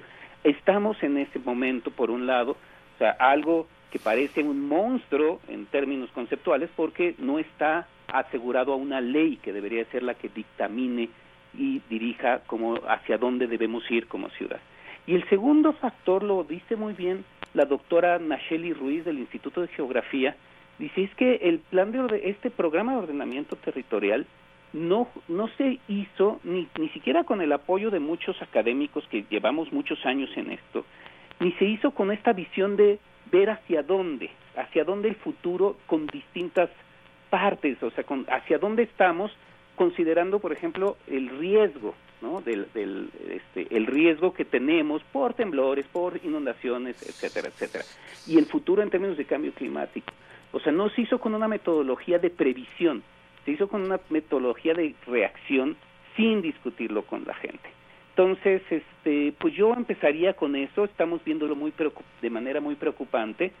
Ya parece que ya salió el dictamen, tanto de este, la Comisión de Desarrollo e Infraestructura como la Comisión de Planeación y Desarrollo, y en ambos el diputado Víctor Hugo Lobo, que es el que ha estado manejando todo esto, este diputado pues ya las pone de manera positiva, todavía falta que se, que se discutan en esas comisiones, pero pues sí nos preocupa porque va avanzando sin escuchar a los académicos, sin escuchar a los pueblos originarios, sin escuchar a la ciudadanía, y entonces no tiene ni legitimidad lo que están votando. Eh, Canek, ¿cómo, ¿cómo lo observas? Bueno, pues sí, yo, yo coincido con, con lo que está comentando Luis. Eh, normalmente uno pensaría que eh, cuando se habla de un, de un de los planes, de los planes generales o incluso los planes de desarrollo, pues siempre se está pensando en un mediano o largo plazo.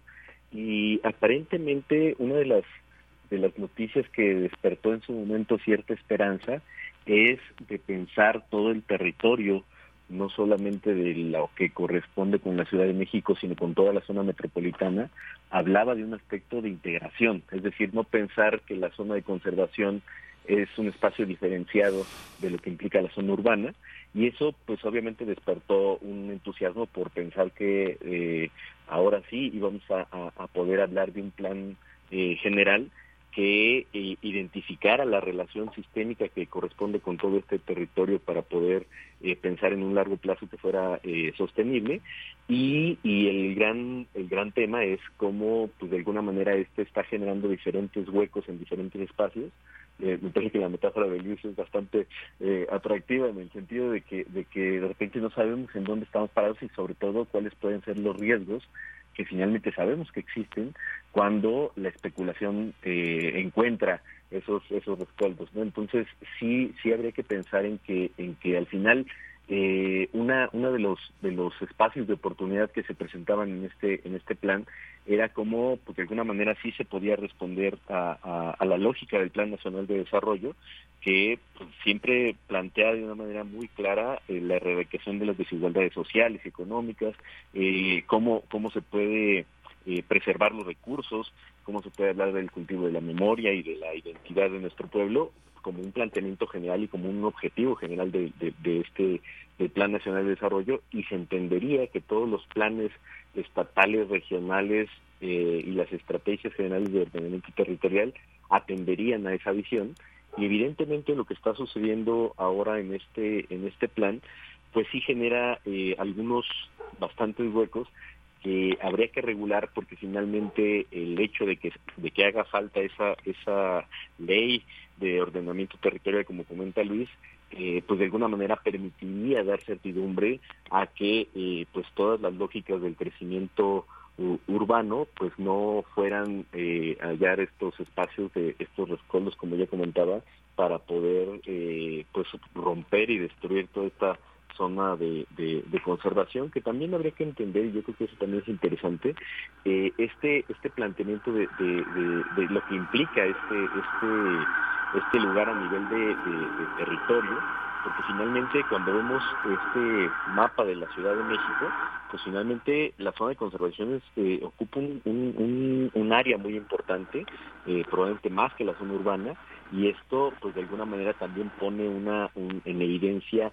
una situación de, de, riesgo latente como para que algunas zonas que se han generado de, eh, de, invasión y de irregularidad en el crecimiento, eh, pues finalmente se, se, formalice y, y, eso pues de alguna manera pueda sentar el precedente de, de la pérdida de este de este suelo y, y algo que en principio podría parecer eh, bastante adecuado o loable pues finalmente acabe por, por romper todo este equilibrio eh, que finalmente pone en riesgo la, la, la condición de, sostenibilidad de, una zona como la que habitamos.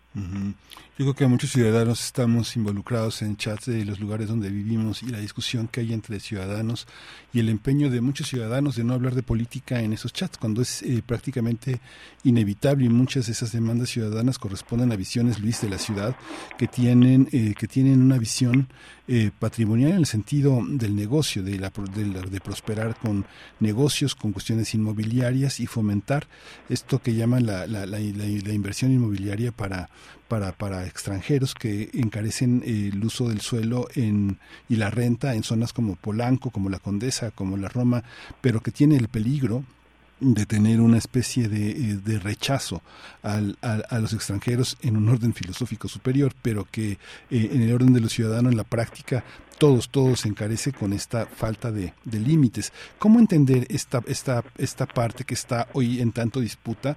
Porque justamente aparece esta, esta cuestión legislativa en el marco de las propuestas para, para gobernar la ciudad y para la reelección y la elección en las alcaldías que, que, que, constituyen esta ciudad. ¿Cómo, ¿Cómo observar esta parte de la política y esta parte de lo académico, Luis?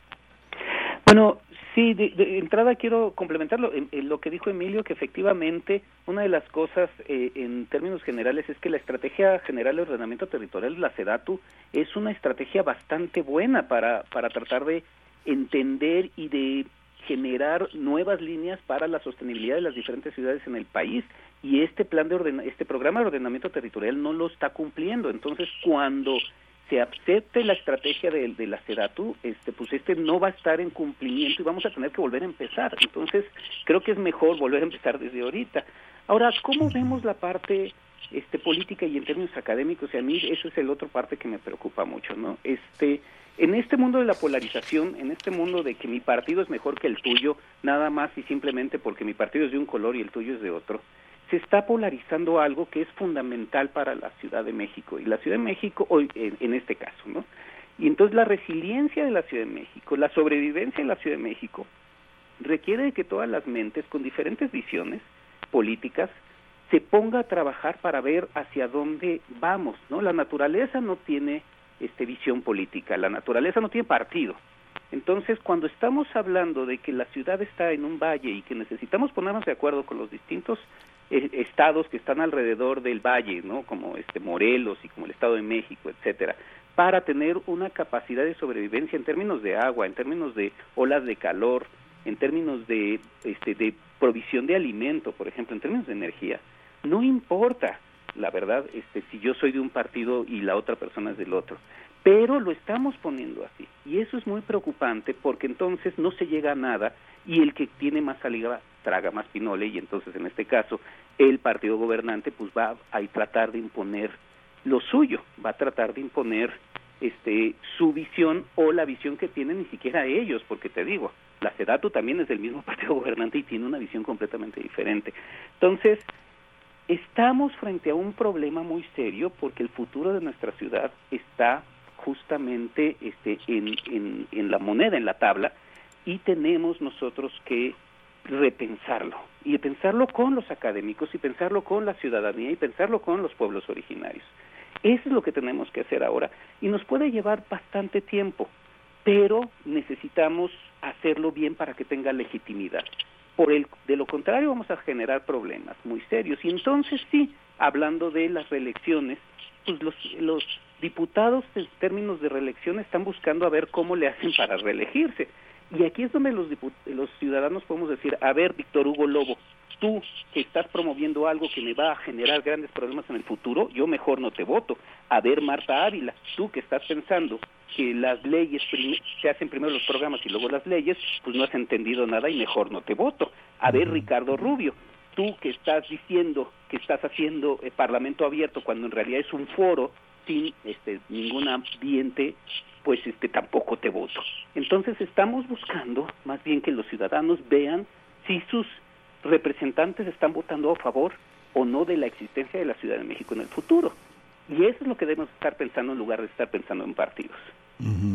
Este tema, por ejemplo, eh, Canec del triunfo, no sé, de, proyectos como Mítica o de la irregularidad en el planteamiento de parquímetros en distintas zonas de la ciudad, una parte tiene, otra no.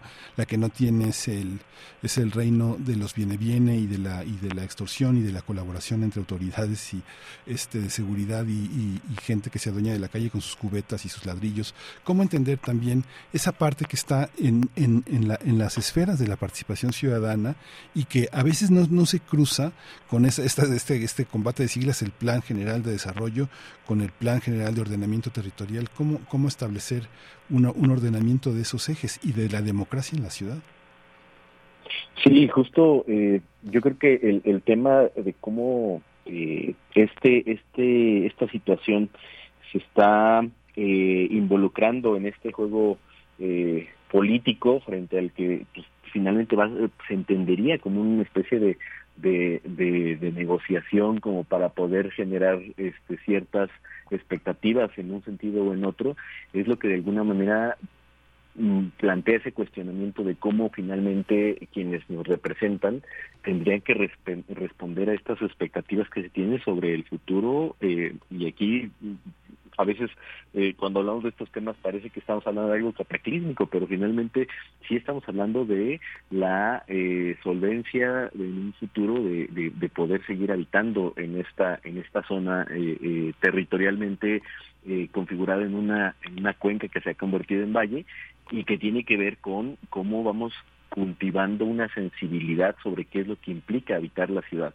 sobre todo por todas las problemáticas que pues de alguna manera comentas Miguel Ángel y que de alguna manera también están involucradas en pequeña escala con nuestros actos cotidianos que tienen que ver pues con el uso responsable de los residuos, con la visión de la de la de la urbanidad en el sentido tradicional del término que nos permite pues ser educados con nuestros vecinos, con nuestras vecinas, con pues con quienes habitamos la ciudad. Y eso también obliga a pensar en qué es lo que está sucediendo eh, en las alcaldías ya lo comentaba Luis, en donde ahora se va a poner a disposición de las alcaldías este manejo podríamos pensar discrecional de los de los usos de suelo en donde no hay una estructura general de regulación que permita pensar en ese largo plazo y que evidentemente también la especulación lo estamos viendo en la actualidad este, en donde pues finalmente estamos apostándole a estos eh, grandes conjuntos habitacionales que, carecen incluso de una planeación adecuada para pensar en cómo todo ese, ese conjunto urbano va a poder desarrollar pues una serie de, de, de, residuos que finalmente también salen a la ciudad y se complementan con todo lo que está pasando a nivel a nivel urbano. Entonces pues evidentemente eso está haciendo pues muy suculenta la, la, la mirada de ahora qué va a pasar con ese suelo de conservación en donde poco a poco se sigue eh, eh, pues avanzando en esta en esta lógica que no solamente va en el crecimiento de la de la mancha urbana sino de otros eh, usos que entendemos porque finalmente así nos lo ha demostrado la, la historia de la Ciudad de México por lo menos que finalmente pues estos estos suelos que son susceptibles de ser ocupados para pues por ejemplo para el cultivo pensando en las zonas agrícolas que finalmente también sirven de alimento para la ciudad pues en algún momento de, de quiebre eh, pues finalmente también pueden convertirse en zonas en zonas habitacionales de un momento a otro no entonces pareciera que, que, estamos eh, eh, enfrascados en una, en una condición que políticamente parece ser redituable en el sentido de, abrir una posibilidad a que la especulación siga haciéndose cargo del crecimiento y de la y de la forma en cómo la ciudad eh, va eh, desarrollándose por encima de un crecimiento general que pueda ser este pensado como algo sostenible como algo coherente con la lógica de la del, de la, del entorno natural y de, y de la cuestión territorial que pues que de alguna manera también está eh, siendo eh, vulnerada cuando pensamos que no hay una planeación que, atienda a estas, a estas lógicas de crecimiento eh, frente a todos los riesgos que implica pensar no solamente en la vivienda, pero también pensar en los asentamientos irregulares, que finalmente pues también obedecen una necesidad que, la gente ha encontrado como para estar cerca o, lo menos alejado de sus centros de trabajo y que finalmente pues también tiene que ver con esta eh, eh operación de, de la especulación inmobiliaria y que finalmente va expulsando a quienes habitamos y trabajamos en la Ciudad de México. Aquí Luis Zambrano, ¿cómo, ¿cómo entender también, digamos, que todas las ciudades en el mundo tienen, apuestan por un interés, ¿no? En la, cuando uno está en el terreno de la política, se acusa a los gobernantes de apostar por algo que los va a enriquecer, pero uno ve, por ejemplo, cómo fue el, el, maquillaje que se hizo en el Berlín de Helmut Kohl cuando este, se, gentrificó una, una, ciudad que estaba también dividida por un muro y cómo las personas que abandonaron el socialismo, el socialismo los abandonó a ellos, de pronto se convirtieron en prácticamente en personas que estorbaban al desarrollo de una ciudad que se convirtió en un aparador, que, como, como pasó en Nueva York, ¿no?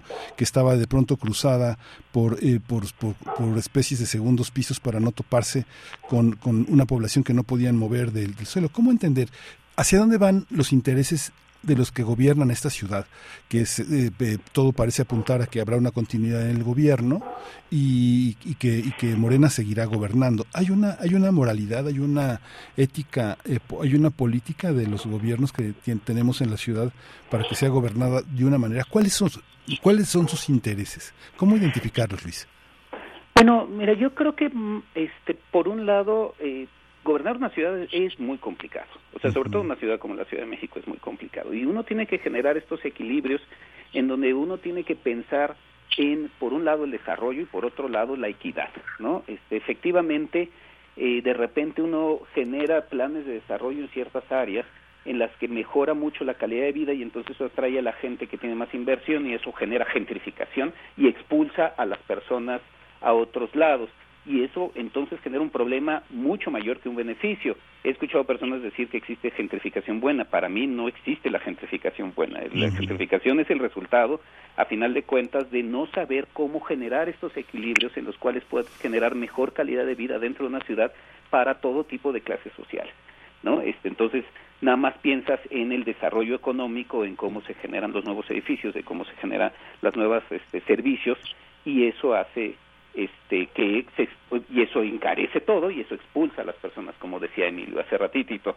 Y eso esas personas expulsadas pues obviamente se están yendo hacia los hacia afuera donde tienen más capacidad de sobrevivir y esas muchas veces son asentamientos irregulares. Entonces no podemos culpar a las personas que están en asentamientos irregulares porque han sido expulsadas de sus propios territorios que tenían probablemente muchos años dentro de la ciudad. Entonces manejar esos equilibrios es muy muy complicado sí depende de la visión general de la persona que está a cargo, ¿no? Del jefe de gobierno, del alcalde, de los propios diputados. Pero creo que, y mi tirada es, también depende mucho de la sociedad y de los contrapesos que pueda hacer la propia sociedad. Este, y es ahí, o sea, podemos tener un alcalde que sea muy bueno, pero que de repente, o que tenga muy buenas intenciones, pero que de repente pues le llega el cañonazo muy fuerte de que quiero hacer infraestructura por parte de las constructoras, las grandes constructoras, y te puedo decir, por ejemplo, eso posiblemente fue lo que pasó con el puente de Xochimilco. Llegó esta constructora que además tiene vara alta con el presidente y dijo, yo quiero hacer mi puente aquí, no me importa nada, y pues se hizo el puente. Pueden llegar estos cañonazos muy fuertes, aún con gobernantes con buenas intenciones, y lo que hay que hacer es hacer el contrapeso por parte ciudadano el contrapeso por parte de ciudadanos es así decir, oye, no me puedes hacer esto. Y además, el otro contrapeso por parte de ciudadanos es justamente los programas generales de ordenamiento territorial, para que los ciudadanos nos podamos defender de estas actitudes o de estos cañonazos que pueden dar de manera muy fuerte justamente las, las grandes constructoras. Entonces, el poder de las constructoras es el dinero, el económico, pero el poder de la sociedad, pues somos todos los que podemos votar y fijarnos y decirles a nuestros representantes, tanto los alcaldes como los diputados, oye, no vayas por ahí, por favor. Y eso es lo que estamos pidiendo ahora, que los diputados no vayan a aceptar esto, porque entonces nos dejan indefensión completa frente a las grandes constructoras para que hagan lo que quieran. Y sí, en las últimas décadas, esta ciudad no se ha planeado a partir de discusiones y planeaciones con la sociedad, se ha planeado a partir de qué es lo que quieren las constructoras. ¿No? Y eso sí es un gran problema que tenemos que ir solucionando porque eso no nos lleva hacia la sostenibilidad ni la resiliencia, nos lleva hacia pues, un, una destrucción paulatina en los próximos años considerando la crisis ambiental. Entonces yo nada más quería terminar con esto. Ni a las constructoras en el mediano plazo les conviene esto, porque los grandes problemas se van a generar muy pronto. El próximo año vamos a tener una crisis de agua monumental en esta ciudad y eso al final va a repercutir incluso en el desarrollo inmobiliario. Entonces, y además estos grandes problemas entre este entre o sea de ilegitimidad que está generando esto, pues va a generar problemas entre ciudadanos y constructoras. Creo que es el momento de ir repensando esto para tener un acuerdo general o formal que nos permita ir avanzando hacia donde debemos ir, que es hacia la resiliencia, pensando en el cambio climático. Esta, hace hace algún tiempo leí en plena pandemia una colaboración Canek de este de este colaborador habitual de este Arc Daily Patrick Sison y señalaba los megaproyectos que había alrededor los megaproyectos ciudadanos frente al mar de Brooklyn no que habían la idea de tener un desarrollo donde se revisara eh, el desarrollo equitativo y el tema era lo que está etiquetado como proyecto de vivienda o en el caso de nosotros como suelos de conservación, como un patrimonio ciudadano. Hay, existe la posibilidad en las condiciones que tenemos en, en esta ciudad de, de auténticamente generar un movimiento ciudadano eh, fuera de los patrones que conocemos como el de participación ciudadana, eh, el, presupuesto compartido, el presupuesto asignado eh, por decisión ciudadana, para, para dominar sobre la ciudad, Canek, o es algo que está, que está en perspectiva todavía? Bueno, yo creo que estas estrategias de, de, apostarle al, al, Parlamento abierto, yo creo que habrían esa posibilidad, ¿no? O sea, yo creo que si se, si se generara en ese ánimo de poder escuchar a la ciudadanía como para poder entender cómo pues quienes habitamos en la pequeña escala nuestros nuestras colonias, nuestros barrios, los parques, las zonas de conservación, las áreas naturales protegidas, pues finalmente también tenemos una experiencia de vida que tiene que ver con cómo estamos eh, habitando la, la, el territorio y, y, eso pues también tiene que ver con la manera en cómo se pueden pensar estas estrategias estas microestrategias que, que apuesten a cómo pues el tema de los vecinos de, de, la comunidad puede sobreponerse a esta lógica macro, ¿no? Que finalmente tiene que ver con, con, estos eh, pues grandes proyectos o macroproyectos que finalmente están pensando en otra lógica que no se fija en el, en el ciudadano, en la ciudadanía, ¿no? Entonces, sí me, sí me parece que, que esta esta idea de, de, de, apostarle a una eh, consulta real de cómo finalmente quienes habitan la ciudad pueden tener algo que decir y aunque no pasen por ese por ese rigor técnico sino por la experiencia de vida que implica vivir la ciudad yo creo que ese es uno de los grandes de los grandes pendientes en esta en esta ciudad. Y, y parece que, que, que, a veces cuando cuando estamos frente a esta lógica de cómo se está configurando actualmente la, la, la ciudad global en este planeta pues evidentemente estamos apostando a estas grandes macroestructuras metropolitanas. Ya lo, lo vimos recientemente con la con el tema del, del, nuevo aeropuerto de la Ciudad de México, que afortunadamente fue fue cancelado porque eso también representaba un, un riesgo hídrico para la ciudad en el, en el mediano plazo y finalmente ahí se dio una, una, una respuesta contundente como para poder sobreponer los intereses de la nación, los intereses del territorio por encima de esta condición especulativa que finalmente hablaba de un, de un proyecto eh, que, que, que vendía muy bien, pero que finalmente apostaba a una condición completamente depredadora del, del, del, ambiente. Entonces, eh, parece que estamos frente, todavía estamos frente a una oportunidad importante en este en este programa de tener las cosas, de poder hacer un alto como para poder hacer consultas eh, mucho más amplias eh, con este rigor técnico que finalmente desde la academia, desde los especialistas y las especialistas se puede generar y que eso pues finalmente le podría dar otro otro cariz a este a este plan que, insisto, en, principio cuando vemos todo el, Plan General de Desarrollo de la Ciudad de México, pues están reconociendo diferentes eh, situaciones que hablan de cómo se están contemplando desde las zonas este, con, con, fracturas en el subsuelo, eh, la explotación hídrica, la, falta de vivienda y situaciones que de alguna manera están atendiendo y que están ya identificando las problemáticas, pero finalmente no podemos permitir que haya huecos administrativos y legales que permitan que, que, la especulación ocupe esos espacios. Eh, yo creo que pues, de alguna manera el hecho de pensar en que en que estos suelos de, conservación pues finalmente también tienen que ver con, la lógica de sobrevivencia de la de la ciudad y del, territorio pues yo creo que eh, hace hace eco de una necesidad latente de cómo podemos pensar las ciudades en el futuro eh, de largo de largo plazo y, y esto que, que, que comentabas lo que está sucediendo en, zonas como Brooklyn, finalmente parece que la que la idea es apostarle a una a una condición de de, eh, sobrevivencia artificial no o sea con esta condición que que, incide, que eh, incide en poder eh, generar ambientes o ecologías artificiales que finalmente están apostándole a otro modelo urbano y, y, porque ya no tienen otro otro espacio a donde recurrir. ¿no? En nuestro caso tenemos un espacio que puede ser repensado y que puede ser pensado en conjunto, que puede ser pensado de manera sistémica y que obviamente por ahí están las salidas a las cuales tenemos que apostar, pero obviamente eso siempre pasa por, por escuchar a, los comunes, ¿no? por escuchar eh, qué es lo que tenemos que decir quienes habitamos la ciudad desde los diferentes ámbitos que van desde la experiencia hasta la especialización técnica que finalmente pues por ahí tendrían que, empezar a mediarse las condiciones de una de una eh, ciudad para para el futuro.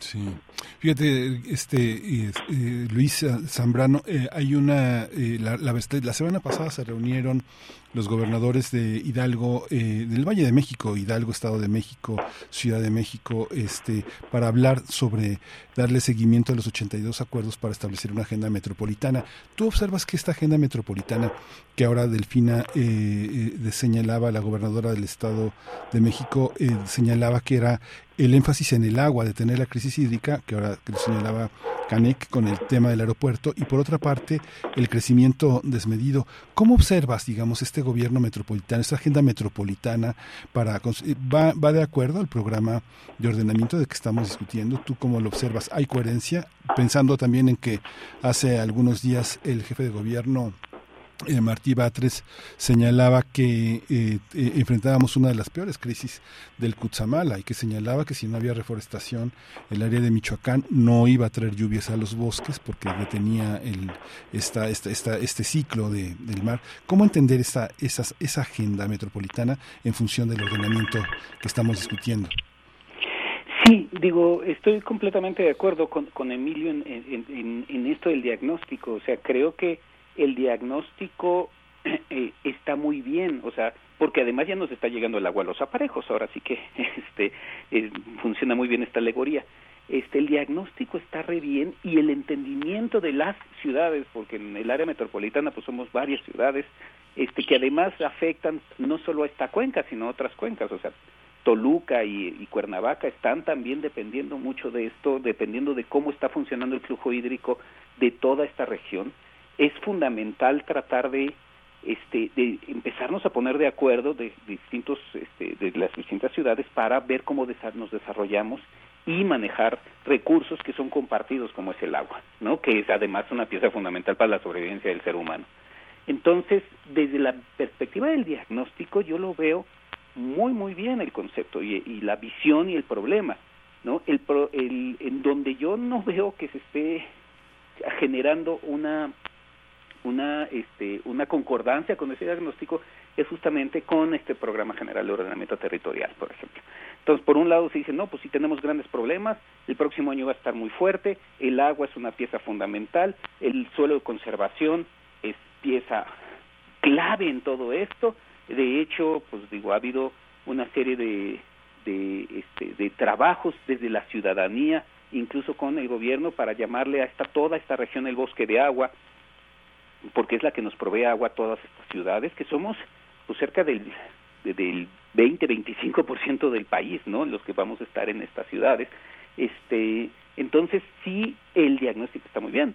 El Programa General de Ordenamiento Territorial dice, bueno, sí está muy bien, pero yo voy a seguir exactamente como lo he venido haciendo en los últimos este, 50, 60, 70 años, que es este, pues poner por enfrente a la parte económica, a la parte del desarrollo, darle mucho más libertad a estas constructoras, particularmente a las inmobiliarias, porque estas son las que me desarrollan, y cómo se han hecho problemas generales, o sea, lo que estamos viviendo ahora en términos de crisis ambiental, lo, lo hicimos, digo, lo estamos sufriendo por lo que hicimos previamente. Y entonces dice, bueno, pues ahora lo único que estamos haciendo es poniendo el diagnóstico por delante para decir que sí está todo muy grave y que vamos a trabajar en eso. Y eso me da permiso a seguir haciendo lo mismo que estoy haciendo. A mí sí me preocupa bastante esta discordancia y esta disonancia entre los dos discursos, incluso dentro del mismo programa general de ordenamiento territorial, porque efectivamente está muy bien el diagnóstico. Ahora falta actuar en consecuencia y eso no se ve en lo más mínimo. Y sobre todo con esta, pues sí, este, eh, falta de entendimiento con el programa de SEDATU, ¿no? El SEDATU sí lo ve, sí, sí lo ve en términos globales, sí ve bien el diagnóstico y está generando una planeación a partir de eso pero pues no está en concordancia con eso y eso nos preocupa bastante. Y estoy completamente de acuerdo con Emilio en términos de, pues a final de cuentas, los que vivimos en la Ciudad de México somos las que la sufrimos, las que la gozamos y entonces tendríamos que tener un poco de más voz, más bien mucha más voz a la hora de sentarnos a discutir esto. Particularmente los pueblos originarios también, que lo han sufrido de distintas partes y que además están justo la mayoría sentados en estas zonas de conservación. Entonces tenemos que generar esta discusión, o más bien incluso las, los parámetros iniciales para tener una discusión civilizada en la que el, el foco fundamental sea la sobrevivencia de la Ciudad de México y de las otras ciudades, en lugar de pensar que el foco fundamental es el desarrollo económico a partir de la construcción. Creo que deberíamos ir por ahí y efectivamente estamos a tiempo de detenerlo, ya está el dictamen, el dictamen parece ser que es positivo, lo cual nos preocupa mucho, falta que los diputados lo voten a favor y eso es donde queremos presionar. No puede ser que votemos a favor algo que es básicamente un suicidio colectivo en una ciudad de 20 millones de habitantes. Un suicidio colectivo. Fíjate que escuchaba, escuchaba gente que todavía, bueno, todavía como en aquellos tiempos decían, este, no pierdas tu tiempo leyendo o ponte a hacer algo útil, ¿no? Este, de pronto uno escucha, eh, con todo lo discutible que puede ser el proyecto Chapultepec en otros términos, de pronto dices que la gente nada más quiere sus espacios para caminar, ¿no? Entonces hay una parte en la que la ciudad, eh, yo no tendría una cifra exacta de cuántas personas jubiladas, cuántos niños, cuántos jóvenes utilizan esos espacios para estar bien, pero uno ve ciudades como Berlín, como Londres, como París, donde estos espacios para caminar o para sentarte sobre tu, sobre tu, mantelito son, son espacios auténticamente de distensión y de convivencia social. ¿Cómo, ¿Cómo observas esa parte de los más vulnerables en esa ciudad? Cuando uno ve, por ejemplo, Coajimalpa, Milpa Alta, este, Tláhuac, esas delegaciones que son tan despreciadas, este, de, una manera clasista y en momentos racista. ¿Cómo, ¿Cómo entender una ciudad que está tan dividida por esos prejuicios, eh, eh, ¿Cómo, ¿Cómo entender dentro de este programa de ordenamiento y el plan de desarrollo esta concepción de la ciudad? Bueno, eh, eh, Luis apuntaba este concepto del disfrute de la ciudad, ¿no? Me parece que, que, que siempre históricamente, eh, pues los, los los defeños, los que habitaban la Ciudad de México, pues siempre teníamos, por ejemplo, en Chapultepec, esa, ese espacio, ese reducto como para poder ejercer la lógica y el aprovechamiento de esto que pues finalmente cada vez vemos más escaso que es el tiempo libre, ¿no? O sea, esa lógica del paseo y de poder pensar que podemos pasar una tarde sin tener que consumir simplemente por el hecho de poder pasear, de poder disfrutar con la familia en los espacios públicos que nos que nos permite la, la, la ciudad. Yo creo que esa ese tema es el es la la, la asignatura pendiente que tenemos en, la, en, un territorio como el de la zona metropolitana del, del Valle de México, porque de alguna manera esto nos ha orientado a, ciertas lógicas de disfrute. Eh, me parece que en algún momento lo, lo, llegamos a comentar también aquí en este mismo espacio, el hecho de cómo eh, los centros comerciales pues han sustituido esa lógica del espacio público, ¿no? En donde pues la garantía es poder hacer el paseo, poder hacer el recorrido por el centro comercial, que simplemente embelizándose con las lógicas de consumo que nos que nos promueven las, las eh, los objetos eh, que, que, finalmente vemos en, en, ese paseo artificial. Sin embargo, yo creo que ahí hay otro tema que, que, que finalmente también tenemos que recuperar. Eh, en, en, en los años 20 se hablaba de, de, una ley de tierras ociosas, ¿no? Es decir, que, que, que en algún momento se pensaba que una eh, una tierra que, que no tenía un espacio para el cultivo no era productiva como tal no y finalmente eh, eh, pasó pasó mucho tiempo para que entendiéramos que finalmente no hay tierra ociosa si pensamos en que en que las zonas de conservación pues también tienen una un, elemento de, de, de, producción de oxígeno que sirve para las zonas eh, urbanas, las zonas habitacionales, para el sostenimiento de la vida.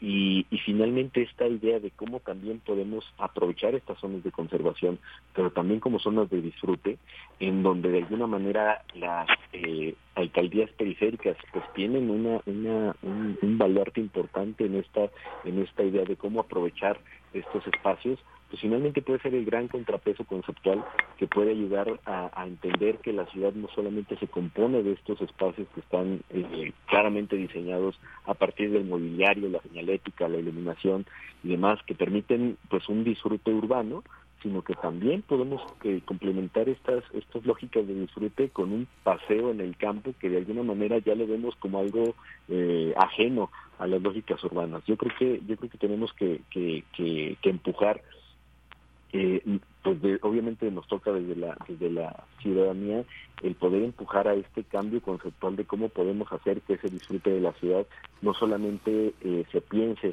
desde la parte eh, eh, construida o habilitada para que para que el paseo se dé sino también pensar en estas otras eh, zonas que finalmente también eh, configuran de una manera distinta el, concepto del paseo y del disfrute. O sea, me parece que, el, tema de, cómo ocupamos eh, el, tiempo libre ya como un espacio o como un momento privilegiado para quienes no tienen que tener que sobrevivir todo el tiempo en jornadas que superan las ocho horas reglamentarias, pues finalmente habla de, esa imaginación y de esa deshumanización de, la vida contemporánea y finalmente corresponde al Estado el poder garantizar que eso sea posible. El hecho de una sana convivencia, de una apuesta en futuro que pueda ser eh, eh, adecuado para la para la sociedad, pues finalmente pasa por conceptualizar estas lógicas de estos derechos que finalmente rompen con esta estructura de lo que la especulación y lo que el consumo están están promoviendo y la vida contemporánea también nos está brillando a eso, ¿no? Entonces yo creo que también esas lógicas de resistencia son las las apuestas últimas que tenemos que hacer para que para que algo que puede ser eh, físicamente viable a través de un programa de ordenamiento territorial, pues esté contemplando todas estas posibilidades en un futuro mucho más eh, eh, humano. Ya, ya, ya se nos ya estamos en el tiempo, pero es inevitable para mí pensar que dos personas como ustedes, con la enorme trayectoria y experiencia y el rigor académico, me imagino los entripados que deben de hacer cuando ven los dictámenes de asesores a veces en, en los legislativos. Eh, hay, hay manera, hay manera de legislar, Luis Zambrano, para que este, nuestros legisladores tengan que recurrir no solo a la UNAM, sino a, la, a, los, a un consejo universitario de gente del nivel que ustedes tienen, que ustedes forman, para que los eh, dictámenes diagnósticos no sean a modo y no tengan ese conflicto de interés, que sean verdaderamente en favor de una ciudadanía y de una trayectoria este, más pensada? ¿Es, ¿Es, posible pensarlo en esos términos que se vean obligados a pasar por el conocimiento de las universidades y la educación superior? No, sí hay manera y de hecho existe. O sea, no, o sea, hay distintos comités. Está el comité de resiliencia, por ejemplo, está el comité de desarrollo. O sea, hay muchos. Yo formaba parte, por ejemplo, del Comité Nacional de Humedales, que justamente tenían que pasar todas estas ideas o discusiones precisamente frente a la academia y con el gobierno. Digo, este, el gran problema para mí recientemente, sobre todo en esta administración, y ahí sí sí tengo que decirlo, es que este, esta administración, tanto federal como local, se ha venido directamente a erosionar todos estos contrapesos que hemos, este, que, que habíamos logrado formar en las últimas dos décadas de alguna u otra forma para sentarnos a negociar y discutir estos temas que son de alta complejidad y que sí necesitan de voces de todo mundo. Este, necesitan voces de los académicos, pero también de los de la ciudadanía, como obviamente los gobernantes e incluso de la gente que tiene intereses económicos. Entonces, este, para mí sí hay manera, ya estábamos encontrando, hemos venido encontrando esas formas, esos comités, esos consejos, esos este, lugares que generan contrapesos de manera institucional que nos permiten discutir de manera profunda cada uno de estos este, situaciones tanto en ciudades, tanto en la ciudad como en otros lados. El gran problema es que se han venido erosionando. En estos últimos cinco años los las han venido erosionando de una manera esperpentosa y, y ya sea ignorándolos, quitándoles presupuesto o este, afectando de manera directa, tratando de invadirlos de manera directa, que eso es lo que, que pasó, por ejemplo, en el Comité Nacional de Humedales, es hacer una ola, un tsunami de gente completamente dirigida y este y y, este y bueno dirigida hacia a, favor del proyecto del, puente en el caso de pues, por ejemplo Xochimilco. Y en particular yo sí quisiera hacer énfasis por ejemplo una de las de, la infraestructura que este era el Instituto de Planeación que justamente ayudaba a eso. El Instituto de Planeación y Desarrollo Urbano tiene un nombre muy largo que no me no me acuerdo muy bien pero ese Instituto de Planeación justamente con la Constitución de la Ciudad de México estaba diseñado o está diseñado para que haya pesos, contrapesos y discusiones profundas por parte de la ciudadanía. ¿Y qué es lo que ha pasado dentro de esta erosión? Es que el directorio técnico está completamente incompleto, ¿no? Entonces ni siquiera tiene un directorio técnico incompleto, completo, ni siquiera tiene titular, porque el titular renunció, pero además este, la forma en la que han sido escogidos tanto ese titular como los anteriores, bueno, más bien como los futuros, está muy irregular y entonces otra vez parte fundamental de todo esto es la legitimidad que puedan dar estos tipos de instituciones de comités que permiten generar esta discusión y que permiten que una decisión tomada sea ya legítima y sea aceptada, nos guste un poco o nos guste un poco menos. Todo esto ha sido erosionado fundamentalmente, y es el mejor ejemplo es el Instituto de Planeación, que ha sido completamente destruido y tratado de generar a modo para justamente pasar este plan, este programa general de ordenamiento territorial que, que se hizo con esta con este instituto completamente incompleto. Pues muchísimas gracias, Canek. Un, último, un última, una última idea que quieras eh, compartir. No, bueno, yo creo que ya Luis acaba de, cerrar este este espacio. Yo creo que sí tenemos que, que, apelar a la, a la sensibilidad de los de nuestros representantes porque eh, finalmente yo creo que queda en, ellos, en el empuje de la ciudadanía, como para poder hacer conciencia de lo que significa la, sobrevivencia eh, plena de, de, esta de esta eh, de este territorio y, yo creo que por ahí nos quedan varias asignaturas pendientes como para poder apostarle a que a que finalmente haya una una lógica integral de, de crecimiento para para la para esta zona metropolitana del Valle de México. Pues muchísimas gracias, doctor Luis Zambrano, investigador del Instituto de Biología de la UNAM. Muchas gracias, Emilio Canec Fernández, eh, académico, titular del Colegio Académico de la Facultad de Arquitectura de la UNAM. Muchas gracias. Pues muchísimas gracias, Miguel Ángel. Muchísimas gracias. Un abrazo, Emilio, y estamos en contacto. Gracias. Gracias. Un saludo a ambos. Hasta pronto. Ya, ya nos vamos al corte de manera directa. Regresamos en unos minutos aquí a Primer Movimiento. No se vaya de Radio UNAM. Queremos escucharte. Llámanos al 55 36 43 39 y al 55 36 89 89. Primer movimiento. Hacemos comunidad.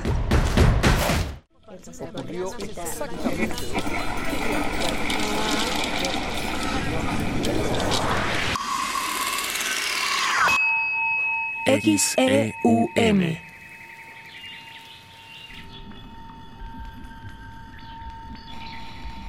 Radio UNAM. Experiencia sonora.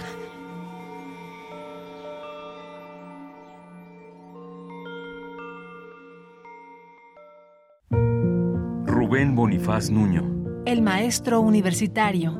100 años de su nacimiento. En el Calmeica se enseñaban las hazañas de los grandes señores.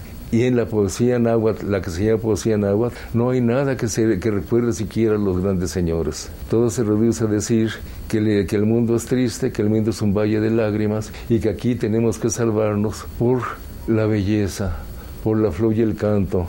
Imagínate si una, una filosofía esteticista hubiera podido crear un pueblo conquistador. Imposible. Por eso he llegado a, pensar que no hay tal poesía náhuatl, que es poesía colonial escrita principalmente por los frailes. Rubén Bonifaz Nuño, 96.1 FM, Radio UNAM, Experiencia Sonora. Ya no tienes pretexto para tramitar, renovar, reponer o recoger tu INE, porque los módulos de atención ciudadana también estarán abiertos los días sábados en un horario de 9 a 16 horas. Consulta las ubicaciones de los módulos que estarán dando este servicio en INE.mx. Tienes hasta el 20 de enero. Aprovecha porque estarán atendiendo sin cita. Recuerda, tu decisión es importante y por eso el módulo del INE te espera los sábados. INE. Delitos electorales son aquellas acciones que buscan alterar los resultados en las elecciones. Nuestra misión como Fiscalía especializada en materia de delitos electorales es investigar y perseguir los delitos electorales federales. Denúncialos a la FICEL a través de FICETEL al 800-833-7233 y ficenet.fgr.org.mx. Fiscalía General de la República. La Defensoría lo que hace es brindar una atención, una escucha activa, una respuesta de te escucho y veamos en qué te puedo ayudar. Sintonízanos este miércoles a las 10 de la mañana. Tenemos a Miriam Camacho de la Defensoría de los Derechos Universitarios, Igualdad y Atención de la Violencia de Género de la UNAM, que nos hablará de la importancia del acompañamiento psicológico después de una experiencia de violencia. Escuchar y escucharnos, temporada 12. Habla Claudia Sheinbaum. En el pasado se utilizaban los programas sociales a cambio de votos. Había intermediarios y mucha corrupción. Con la transformación, los programas se convierten en derechos. La pensión adulto mayor y las becas para jóvenes de preparatoria son universales. Mi sueño es que todos los niños y niñas que van a escuela pública tengan una beca, como lo hicimos en la Ciudad de México. Seguimos avanzando, con honestidad, resultados y amor al pueblo. Claudia Sheinbaum, presidenta, precandidata única de Morena. Mensaje a militantes y Consejo Nacional de Morena. Esta es la historia de una niña que vendió gelatinas para ayudar a su familia. Rebelde y decidida, huyó del maltrato a la Ciudad de México y se convirtió en ingeniera y jefa delegacional. Aclamada por los ciudadanos, sorprendió a México al convertirse en la líder esperada. Ella sabe lo que cuesta salir adelante y quiere que para ti sea más fácil. Esta es la historia de Xochitl. Cambiemos el rumbo. PAN. Mensaje dirigido a militantes de Acción Nacional. Cultivemos el gusto por el arte escrito y el ejercicio de la imaginación al lado de María Ángeles Comezaña en Al compás de la letra. Rutas literarias para viajar entre textos, poemas y cartas. Todos los jueves a las 18 horas por el 96.1 de FM. Radio UNAM. Experiencia sonora. Ahí viene la cuarta transformación, con este ritmo que está sabrosón, unidos en una revolución que mi México lindo merece hoy. Ay, a la izquierda como el corazón. Vete, vete, es la cuarta T. Vete, vete, es la cuarta T. Vete, es la cuarta transformación, porque México merece más. Ay, vete. PT es la 4T. Esta es la historia de una niña que vendió gelatinas para ayudar a su familia. Rebelde y decidida, huyó del maltrato a la Ciudad de México y se convirtió en ingeniera y jefa delegacional. Aclamada por los ciudadanos, sorprendió a México al convertirse en la líder esperada. Ella sabe lo que cuesta salir adelante y quiere que para ti sea más fácil. Esta es la historia de Xochitl. Cambiemos el rumbo. PAN. Mensaje dirigido a militantes de Acción Nacional. Síguenos en redes sociales. Encuéntranos en Facebook como Primer Movimiento y en Twitter como arroba PMovimiento. Hagamos comunidad.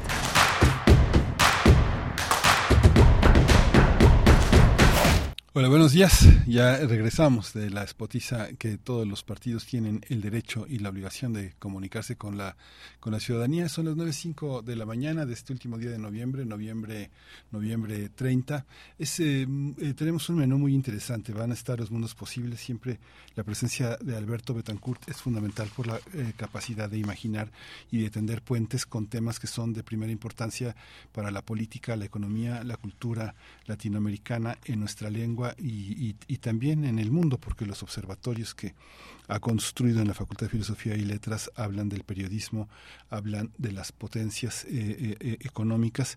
Alberto Betancourt es profesor de la Facultad de Filosofía y Letras de la UNAM, es doctor en historia y este y un colaborador, un amigo habitual de Primer Movimiento en los mundos posibles. Vamos a tener también la puesta en escena Verde Cruz o Los Últimos Lazaretos, una colaboración de Teatro UNAM del CUT con Cornamusa y 17 Institutos de Estudios Críticos con el director Mario Espinosa, uno de los directores más importantes de la escena mexicana, director del CUT y un hombre que este un hombre un hombre de ideas y de ideas escénicas que va a estar con nosotros al final del programa es interesante ver cómo la Spotis está concentrada en, en, una cuestión, en una narrativa que ya, ya tuvimos al presidente Bolero, ¿no? Ahora la, la vendedora de gelatinas es una narrativa un poco extraña, pero bueno, este mensaje va dirigido a los militantes del PAN.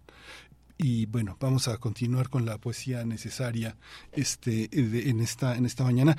A propósito, Sara Sefcovic hizo un trabajo muy interesante con las primeras damas, una aproximación muy interesante sobre la genealogía del poder y de las clases sociales en México a través de las esposas de los mandatarios. Es interesante revisar el origen social de quienes han gobernado el país. Todos los mexicanos, mucha gente sale a vender tamales, memelas, fruta, este, gelatinas, todos los días. Y el Colegio de México y la UNAM han establecido que la movilidad social parece clausurada en este, en este país, donde la pobreza todavía es una, es una agenda política muy importante. Pero bueno, vamos a, vamos a continuar.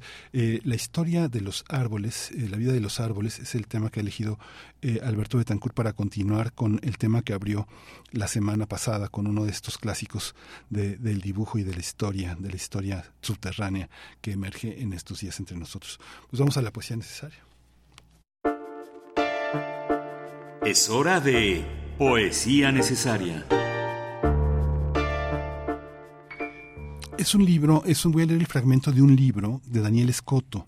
Está editado por Libros Sampleados, un proyecto editorial muy, muy interesante, muy alternativo. Naum Torres y María Amor tienen la dirección editorial de este gran proyecto literario. Vida de un murmurador se llama este libro de Daniel Escoto que van a, se va a presentar el próximo 15 de diciembre dice y le vamos a acompañar con Ciudad de Ciudad, Ciudad, Ciudad Furia de Soda Estéreo. Dice, de rodillas le supliqué que desobedeciera, pero con llanto empapándole la cara me empujó. Se fue con los hombres embosados. Desde hace tiempo es esclavo suyo, se ha vendido a ellos, perdido está. Lo busco ahora por la ciudad entera o lo que ha quedado de ella. En eso me parezco a lo que hacen tantos otros por sus hermanos, tantas mujeres por sus hermanas e hijas, como lo hacen algunos perros por sus amos. Sé, de seguro, que aún vive, aunque también presiento que no volveremos a verle. El distrito emiliano ha sucumbido por completo y más vale ni entrar. Eso dicen. La humareda lo impide, los templos deben estar deshechos. Al final el viento se llevará lo que quede.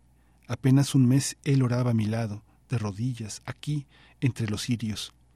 Hermanos por haber nacido de tu vientre y hermanos en Dios. Ahora, por culpa de él y otros, estoy seguro de que nos señalarán por esta desgracia caecida sobre la ciudad. Ya mucho tiempo ha que nos odia Nerón a los seguidores de Cristo y busca una excusa para darnos casa y hacernos polvo. Ante sus ojos bastará que uno de nosotros haya sido visto con una antorcha en la mano esta semana para que nuestro nombre quede en la maledicencia hasta la eternidad. Madre, han pasado más y más días y el fuego no cesa.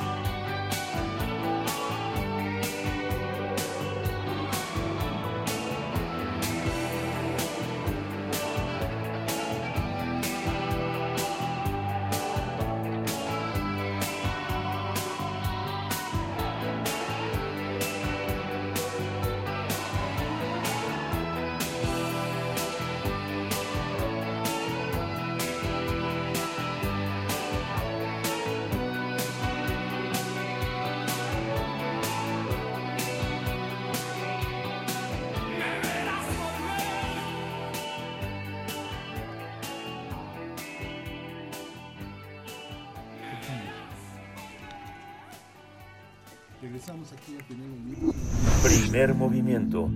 Hacemos comunidad con tus postales sonoras. Envíalas a primermovimientounam.gmail.com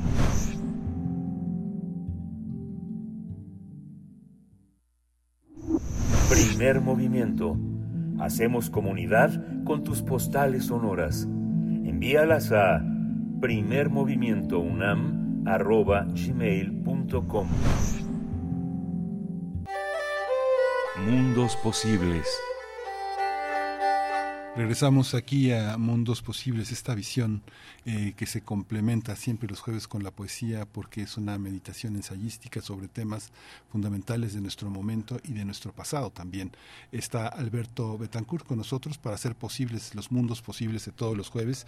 Eh, Alberto Betancourt, bienvenido, buenos días. Miguel Ángel, buenos días. Estábamos aquí en la plática fuera del aire, siempre sabrosa, preparando este momento, pues así yo diría casi espiritual en el que nos encontramos y hacemos comunidad y reflexionamos juntos sobre temas eh, que tienen que ver con, con nuestro reencuentro con la naturaleza, con nuestra pluriculturalidad. Alberto, elegiste el tema de los, eh, de la, de la, del libro de los árboles que iniciaste la, la, semana pasada. Para quien no lo escuchó, ¿cómo, cómo continuamos esta, esta idea tan fascinante, tan, tan, tan hermosa y tan cercana, tan entrañable, tan entrañable como las raíces de estos árboles, de este libro de los árboles? Muchas gracias, Miguel Ángel. Sí, me quedé fascinado por la conversación. Pensé que era bueno si podíamos hacer una segunda parte. El libro de los árboles o libro de las árboles es un texto colectivo propiciado por Júsara Gómez Gruber. Como comentábamos en la sesión anterior, lo hicieron maestros bilingües eh, y sus alumnos Ticuna. en el estado de Amazonas, en la selva del Amazonas, en Brasil.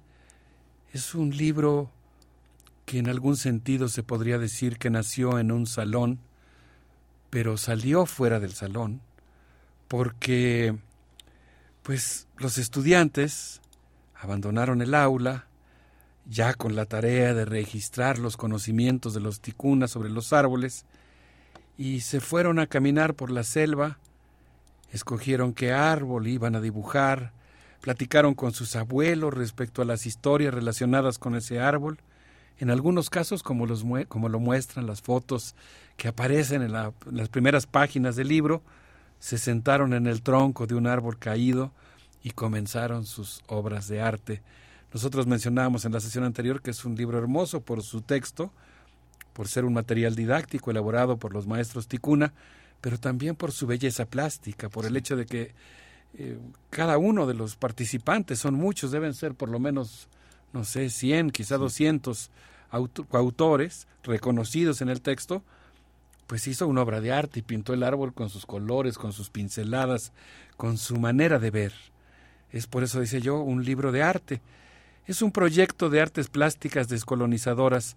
Cientos de alumnos autores hicieron dibujos y luego los colorearon, y aquí el color juega un papel muy importante en esta obra en la que se intersectan por una parte la ciencia y la autoestima ticuna, el orgullo, el reenamorarse de lo que significa ser un indígena tecuna.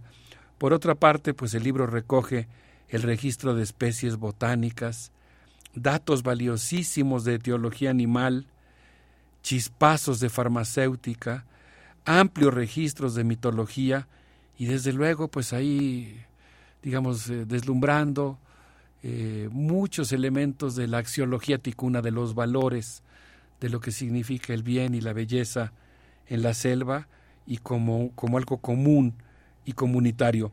Se trata desde luego de un texto de biología de la conservación, podríamos decir de experiencias comunitarias de conservación, y al mismo tiempo es claramente una obra de ontología ética y estética donde se plasman los valores de quienes han custodiado la selva y la defienden de los agronegocios.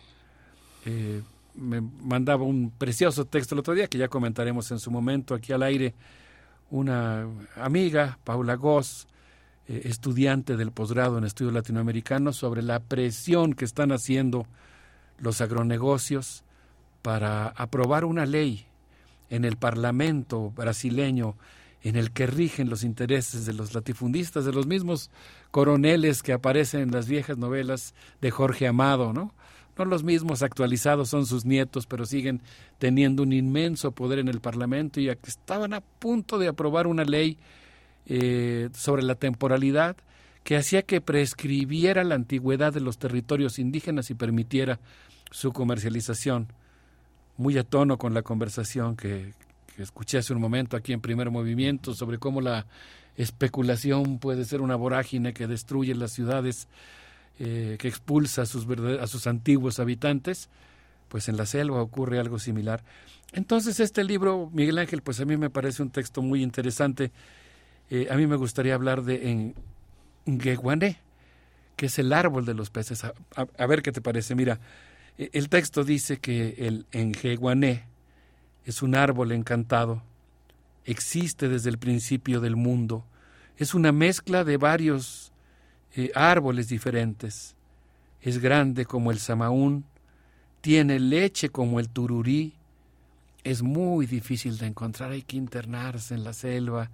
Bueno, ya de por sí para llegar a las eh, comunidades tucuna, pues hay que alejarse mucho de Manaos, llegar hasta la frontera con Colombia, esas pequeñas carreteras o lugares, y eso, eso a mí me encanta, me fascina, a los que solamente se puede llegar navegando durante varios días y a veces semanas por los ríos caudalosos de, ese gran conjunto, esa gran cuenca hídrica que solemos llamar genéricamente Amazonas, pero que en realidad pues es un laberinto de meandros diferentes, de diferentes ríos. Bueno, pues para encontrar este árbol es necesario, ya estando en la comunidad, todavía echarse una larga caminata, a veces quizá de varios días para encontrarlo. Se trata de un árbol muy especial, crece en lugares apartados en igarapés o arroyos, en ríos, en igapós, Igapós de los que hablamos la semana pasada son bosques inundados por aguas negras durante 10 meses del año. Aguas negras, aclaramos, no nos referimos a los drenajes, nos referimos a la, nos referimos a la coloración de un agua lodosa, de un pantano lleno de vida, con muchas aves, moluscos, peces. Bueno, pues cuando pasa el tiempo de las lluvias y los vientos, eh, de las hojas empiezan a caer, eh, empiezan a caer así el agua y aparecen en el tronco del árbol huevecillos de orugas que al nacer caminan de la parte superior a la parte, primero, perdón, de la parte inferior a la parte superior, se alimentan y cuando después de estar ahí un tiempo en crecimiento, las nubes se juntan y se revolan, la lluvia obliga a las orugas a bajar desde la parte superior del árbol, descender hacia la parte donde esté el agua y ahí sueltan un algodón del que nacen muchas especies de peces. La legendaria y temible piraña, Pigocentrus natereri, con sus treinta variedades que incluyen, por ejemplo, la de vientre amarillo o la de vientre rojo, que por cierto aman las aguas tranquilas y viajan en grupos para protegerse de los caimanes, eh, cuyos ancestros hace diez millones de años medían hasta un metro.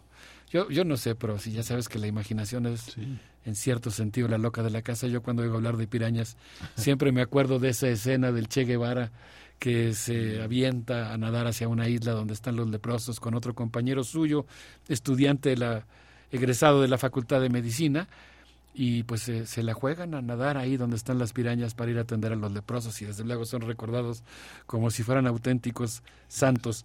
Ese árbol ese árbol pues permite que crezcan muchos peces y por esta razón pues se conoce a este árbol, el enjeguané, como el árbol de los peces. Y hay un precioso dibujo en el libro de los árboles eh, de un árbol con peces que cuelgan de su fronda e hileras de orugas que suben y bajan, y otro dibujo que muestra un mono tití comiendo insectos, de tal manera que se trata de un árbol que está rodeado, entre otras cosas, por peces voladores una obra plástica ticuna que muestra un árbol especial con tronco naranja, azules frutos, raíces contrafuertes, casas de peces bermejos y de sus oquedades manan moluscos. Así, por, dar una idea de, la tipificación de los árboles que hacen los ticuna, Miguel Ángel. Qué maravilla, es una, es una parte que también yo creo que eh, si creemos en la idea del inconsciente colectivo, hay una vieja sabiduría de la herbolaria que permite encontrar la estructura de las cosas en los dibujos este, que van transgeneracionalmente comunicándose entre las infancias, ¿no? Yo me imagino que debe haber algún mecanismo así porque hay una hay una imaginación que recuerda mucho estas intenciones del Linneo y de todos los clasificadores occidentales que no no no, no son muy distantes de las que de las que tú hablas eh, eh, de esta Latinoamérica, Alberto. Me gusta mucho la analogía que haces. A mí, a mí también me viene a la, a la mente o me, o me resuena muy bien la palabra que tú dices, el inconsciente, porque yo siento que en, que en la manera de aproximarse de los ticuna a la naturaleza hay algo que en términos lacanianos podríamos llamar libre flotación, mm. libre asociación, que permite explorar estas analogías que serían casi imposibles para una mente, digamos, eh, racional occidental, eh, un árbol que da peces, ¿no? Este dibujo del, del follaje del que no cuelgan frutos, sino que cuelgan peces, pero que en realidad al mismo tiempo, y eso es lo que es muy interesante, digamos, tiene este carácter, no, no sé si llamarle surrealista, pero digamos exuberante, con una, pues más que con una imaginación pródiga, con una mente que tiene que hacer cargo de una selva exuberante, ¿no? Llena de misterios, dinámica, eh, con comunidades muy complejas de seres vivos y al mismo tiempo, pues hay una observación muy sistemática, muy acuciosa, intergeneracional de los ecosistemas, de la biología eh, ecológica, de la eh, biología de poblaciones. Y en ese sentido, pues permite también registrar la relación que hay entre árbol, insectos eh, y generación de peces. Los ticuna hablan incluso de árboles que generan animales. El jeguané, por ejemplo, del que acabamos de hablar, es el padre de los peces. Ahí habita Yeguae, la gran serpiente que es su dueño. Su presencia genera muchos animales. Me encantó esta idea de los, de los árboles llenos de animales, por ejemplo, en este caso, un árbol que genera, es la palabra que utiliza el libro, me encanta, genera tortugas, caimanes, tracajá, que son una variedad de tortugas muy grandes. No sé si se parezcan a unas que tuve una vez ocasión que andaba yo caminando por la selva Lacandón, no desconozco, nomás me vino a la mente la, la asociación, vimos también unas tortugas muy grandes eh, cerca de Montes Azules. Pero este árbol también tiene osos hormigueros, tiene dantas, que es la manera en la que llaman a los tapires, y yo siempre que observo estos preciosos animales que no sé por qué me subyugan, me gustan mucho, pues siempre pienso que debe andar cerca un jaguar, porque son su manjar favorito. Así que cuando uno encuentra dantas en la selva, es muy probable que por ahí es una especie indicadora de que probablemente haya también grandes felinos. El Njeguané tiene una misión que el universo exista y puedan vivir en él peces, aves, anfibios, mamíferos. Y bueno, pues dicen los ticuna que cada árbol tiene la capacidad de generar cierto animal. El tutú invoca al mono lanudo, el samaún crea al manatí. Bueno, pues eso, eso, es, un, eso es una observación ecológica, ¿no? ¿Qué, ¿Qué, relación hay entre, entre árboles y animales? Pensando un poco como nos ocurre con, con nuestra propia tradición de migración indígena y campesina del campo a la ciudad en México, que yo he visto eh, señoras preciosas, ¿no? Así que, que cuando van a sembrar su jardín en una maceta, no solamente están pensando en la, en la flor eh, y el color con el que va a florear en cierta época del año, sino también en atraer a los colibríes o a ciertas variedades de mariposas. Es decir, están pensando en la interrelación entre una planta y un insecto, entre una planta y un ave. Y bueno, pues en ese sentido eh, me, encanta la exuberancia del texto, el libro de los árboles. Sí, está ya no sé, no, no, no, tengo el conocimiento, pero siempre asocié como los azotadores, estas, eh, los orígenes de estas maripositas que son como polillas, con esos azotadores que estaban en los colorines y que en algunos proyectos delegacionales del pasado dijeron hay que llenarlos de insecticida para que no haya esos azotadores que le dan tanto miedo a los niños, ¿no? Sí, yo hace mucho que no veo, me acuerdo. ya no hay azotadores. me acuerdo así las, las carreras, ¿no? En los patios de la escuela. Porque había un azotador o alguien había agarrado uno con un papelito o se lo había aventado un compañero o algo así. ¿Cuántas experiencias tenemos en nuestra relación eh, con los árboles, no? Me acuerdo un día que en la primaria en la que yo estudiaba, eh, de repente salimos al patio y estaban todos los niños, no yo estudié en una escuela muy grande, yo creo que tenía mil alumnos, era de las escuelas más grandes del Distrito Federal, una escuela pública, y ahí, ahí eh, estaban todos los niños observando hacia la copa de un árbol. Habían llegado a anidarse dos preciosos búhos blancos. Ah, eso fue toda una experiencia. Y cuando te acercabas a la bolita que los estaba observando, te hacían esta señal con el dedo para que guardaras silencio y los observaras. Qué, qué importante papel juegan los árboles en las distintas culturas y qué aportación tan rica hace cada cultura en su manera de mirarlos. Aquí en Radio UNAM, en el estacionamiento de Radio UNAM, están este, las bugambilias eh, y, dejan todos los autos que están ahí, el piso lleno de ese violeta que sale uno y se reconcilia con este, este encierro de la cabina y salir al mundo y ver estos árboles que están resguardados aquí, en esta estación. Sí, es, yo creo que es parte de la identidad de nuestra ciudad y ahora además parte de la identidad de un importantísimo movimiento social que, ha, que, ha, adoptado el color de las jacarandas. Ah, de las jacarandas, como perdóname. Como parte de las luchas eh, libertarias. ¿Qué, ¿Qué, árbol dijiste? No? Dije, dije bugambiles, pero ah, no, perdón, son jacarandas. yo no me di cuenta, sí, sí, dijiste, pero yo pensé jacarandas. Sí, son jacarandas. Este, qué, qué maravilla, ¿no? Que, que, la, que nuestras ciudades eh, latinoamericanas tengan esta característica. Pues, no sé, Miguel Ángel, ¿qué te parezca? Yo propondría que hagamos una pausa musical, que sigamos instalados en Brasil. Agradezco mucho todos los comentarios que nos hicieron llegar la semana pasada. Creo que buena parte de ellos se los quedó Berenice, que no está hoy con nosotros. Le mandamos un saludo muy afectuoso. Eh, ojalá que nos puedan mandar más comentarios con sus experiencias eh, de, la relación que tienen con los árboles. Les propongo que escuchemos a Peces Silva y Martins con esto que se llama palabra boa, palabra buena, palabra dicha, palabra buena digo, por supuesto, como una constatación más, como una enésima constatación más de la potencia musical y poética de Brasil. Vamos a escucharlo. Tem que correr tem que cair na real. Os pés aguentam trabalho braçal e fazer sombra a vingança da luz. Começa assim, as coisas não estão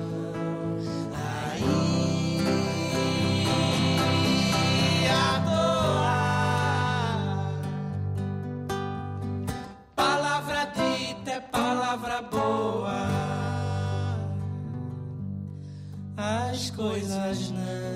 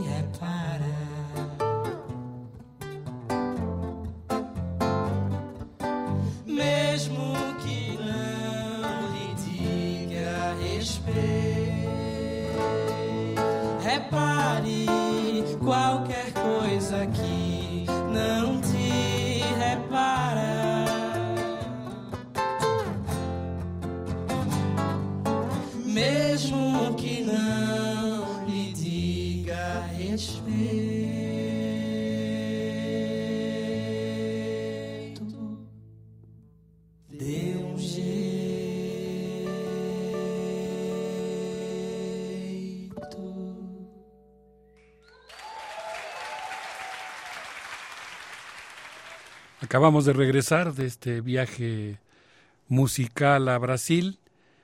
Eh, en un momento más se reincorporará con nosotros Miguel Ángel Quemain.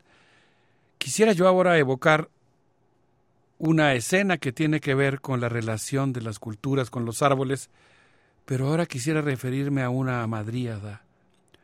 Resulta que Dioniso, el dios que no sabemos si amó a Ariadna, se casó con ella y ambos fueron felices y ascendieron al cielo, y ella se convirtió en constelación, o si por el contrario al sentirse traicionado, él a su vez traicionó a Ariadna, invocando la ayuda de Artemisa.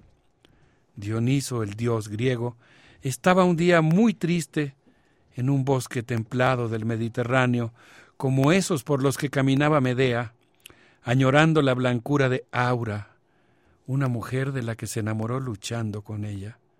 Andaba Dioniso suspirando, sombrío, cuando una amadriada que vivía en un pino le salió al paso y le susurró el cortejo perfecto. Ah, así, en muchos otros mitos griegos y romanos, hombres y mujeres se convierten en árboles y árboles se convierten en humanos, o espíritus que habitan en los árboles, o son el espíritu de un árbol. Evocaba yo esto, Miguel Ángel, porque, pues, quería yo, pues, digamos, aprovechar, ¿no? El hecho de que estamos hoy hablando de la relación de los ticuna con los árboles y la manera preciosa y artística en la que lo plasmaron en el libro de los árboles, un texto de pedagogía popular, de educación popular y también con un claro espíritu descolonizador, pues que forma parte de cómo muchas otras culturas cuentan con mitología sobre los árboles.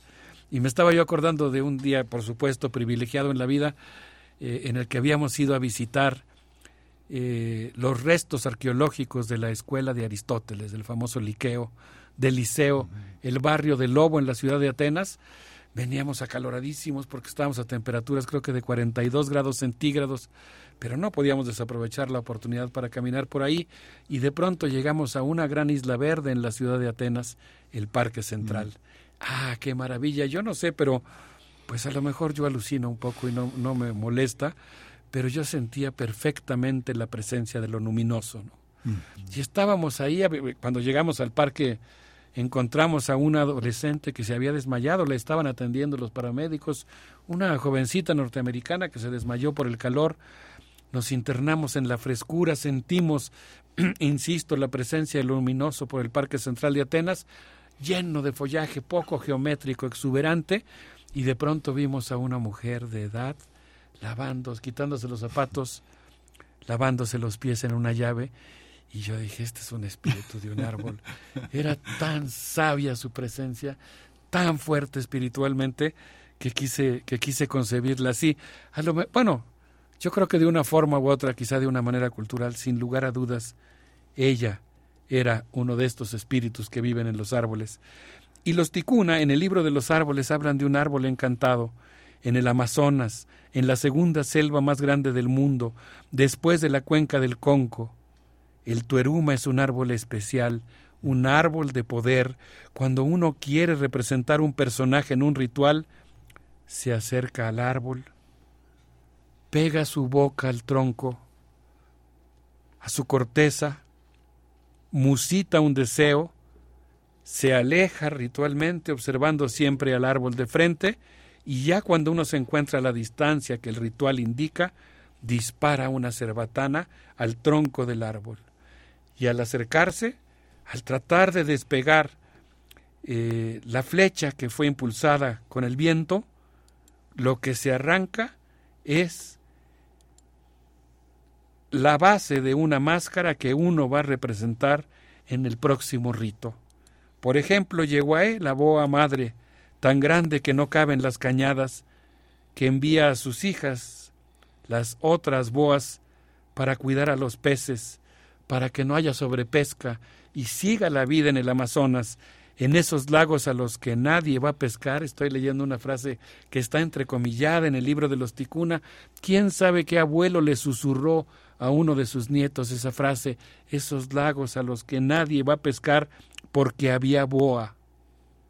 Nosotros los Ticuna, dice el texto, venimos de los peces y por eso nos gusta tanto nadar y en cuanto pueden nuestros padres nos enseñan a nadar en el río y vamos al río en cuanto salimos de la escuela, me imagino perfectamente la escena de alguien que está tomando clase con Júsara Gómez Gruber, que está agarrando sus pinceles, que está pintando un árbol, que está escribiendo la historia que le relató su abuelo y dice, bueno, ya basta, hace muchísimo calor, qué gusto haber estado en la escuela, pero ahora me quito la camisa y me aviento al río a nadar en esos ríos tan llenos de fauna. Nosotros los ticuna venimos de los peces y por eso vamos al río en cuanto salimos de la escuela. Somos gente de agua. Ipi rayó un huito para pintar a su hijo de negro y tiró sus restos al río, y al caer se convirtieron en peces. Un día cuando Ipi, yo y Yumari pescaban con distintas carnadas, echaron una carnada y de ella salieron los ticuna. De ahí venimos. Nosotros somos gente del agua, dicen los habitantes de la selva. Miguel Ángel. No, eso que dices es muy aleccionado. Esta mañana estuvimos aquí con dos filósofos eh, hablando sobre el tema de la muerte. Y justamente uno hablaba de Epicuro, la gran influencia de Lucrecio, y uno ve, por ejemplo, en este gran poema, este gran poema de la naturaleza de las cosas de Lucrecio y la voluntad clasificatoria de Aristóteles, y uno podría pensar bárbaramente, eso ya no es actual, hoy, hoy tenemos la ciencia, pero cuando tú hablas de lo luminoso y lo luminoso como decía Pitágoras, todo es número, ¿no? Es esa esencia de las cosas donde todo tiene su lugar, ¿no? Entonces, de pronto resulta de una enorme actualidad científica Aristóteles y todo ese pensamiento que ahora refieres en tu experiencia sensorial de estar en Atenas, ¿no? Bueno, así eh, yo cuando pienso en Aristóteles, así pienso en un comentario que hizo un amigo griego, un geógrafo, que me dijo, bueno, es que en realidad Aristóteles y Teofrasto inventan las ciencias empíricas. Ellos empiezan esta tradición muy científica de lo que podríamos llamar eh, un discurso descriptivo, ¿no? Una oración eh, descriptiva y la observación atenta de la naturaleza y por supuesto cuando lo hacen Teofrasto, por ejemplo, ah, qué cosa, ¿no? Yo estoy fascinado con él. Me choca, por supuesto, me causa mucha irritación su, su carácter patriarcal, ¿no? Sí. Eh, las feministas griegas siempre decían, ah, Teofrasto ya hacen una mueca tremebunda, ¿no? Dan ganas de abandonar el tema. Pero por otro lado, pensando en la preciosa Torre de los Vientos, en el Ágora Romana, en Atenas, o en, en, en el estudio que hizo Teofrasto sobre los vientos para que los navegantes pudieran cruzar el Mediterráneo y llegar a Egipto, o para que los generales pudieran calcular la, el tiempo que tardarían en llegar sus tropas y la relación que establece entre el vuelo de los pájaros, las especies que surcan el cielo y el florecimiento de ciertas especies de árboles.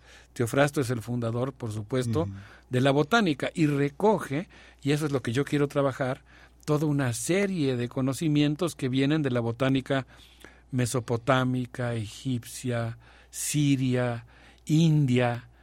Todo su texto fundador de la botánica científica moderna está plagada de mitos, porque ahí en ellos están pues el espíritu de la relación cultural, mitológica, eh, con lo divino a través de las plantas, pero también pues la observación precisa, empírica.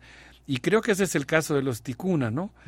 Eh, pensaba yo en la relación entre árboles y chamanes, creo que lo abordaremos ya en una próxima ocasión, pero pues ellos, ellos hablan de cómo hay eh, ciertos espíritus de ciertos árboles que ayudan en su trabajo a los chamanes y que cuando alguien enferma y llama al chamán y éste convoca el espíritu de los árboles, viene un espíritu y posee al chamán y canta, y luego viene el espíritu de otro árbol, de otro árbol la samaumeria que tiene espíritu, y bueno, empieza una larga lista de árboles de diferentes espíritus que pueden ayudar a la sanación del alma de una persona, como yo creo que los árboles en nuestra ciudad ayudan a sanar el alma de los habitantes de esta ciudad solidaria, eh, tumultuosa y conflictiva que tenemos que rescatar entre todos, eh, como, como bien mencionaban nuestros queridos eh, compañeros que estuvieron antes que yo en, esta cabina. Sí, es que decías ahora que lo, vinculas al tema del patriarcado y del machismo y todo esto.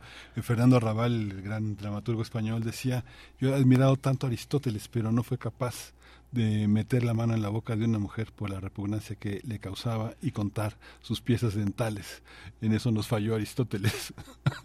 Nos, queda algo a deber y, sin embargo es tan impresionante leerlo, ¿no? Y tan importante. Y, y pues leer, por supuesto, también a las grandes filósofas, a las grandes poetas griegas de ese tiempo, ¿no? Y el papel que jugaron, y, reescribir la historia para poder dar cuenta de ellas, sin dejar de fascinarnos ante textos como el de Aristóteles o Teofrasto.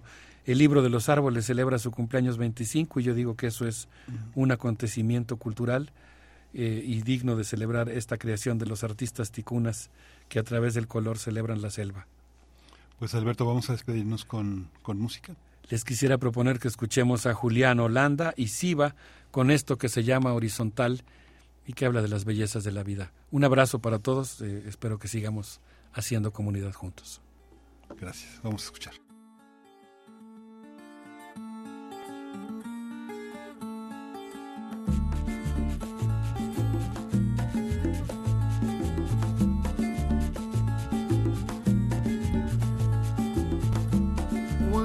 Acerta o rumo, a estrada se orienta. Cada passo que se inventa, pisa o chão e toma prumo. Cada fruta tem seu sumo, cada hora seu momento, cada folha tem seu vento. Quando a areia se levanta, a imensidão é tanta que arrebenta o pensamento.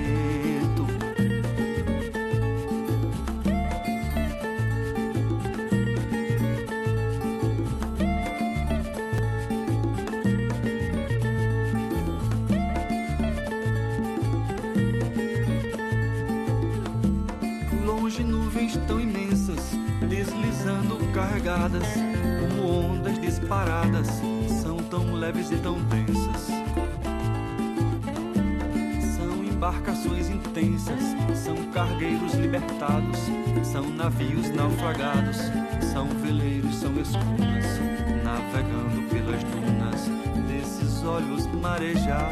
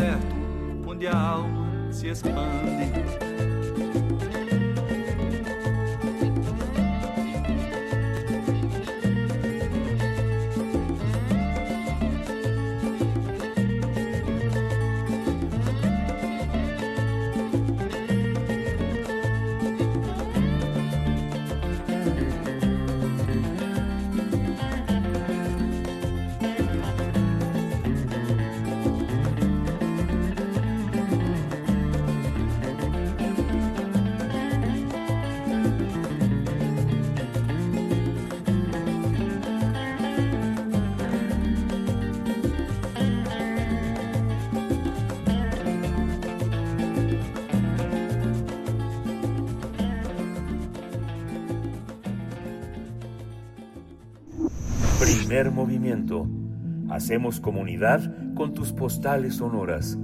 Envíalas a primermovimientounam.gmail.com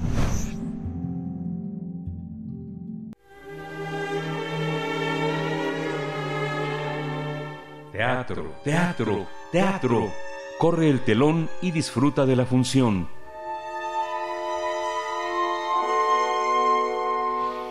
Y estamos de regreso aquí eh, eh, para hablar de teatro, para hablar de teatro con un nombre de teatro fundamental para nuestra historia eh, teatral, que es Mario Espinosa, eh, un hombre que eh, dirige, ha dirigido el, el Centro Universitario de Teatro y que ha pensado el teatro desde muchos, desde muchísimos órdenes eh, distintos. Mario Espinosa, bienvenido, buenos días.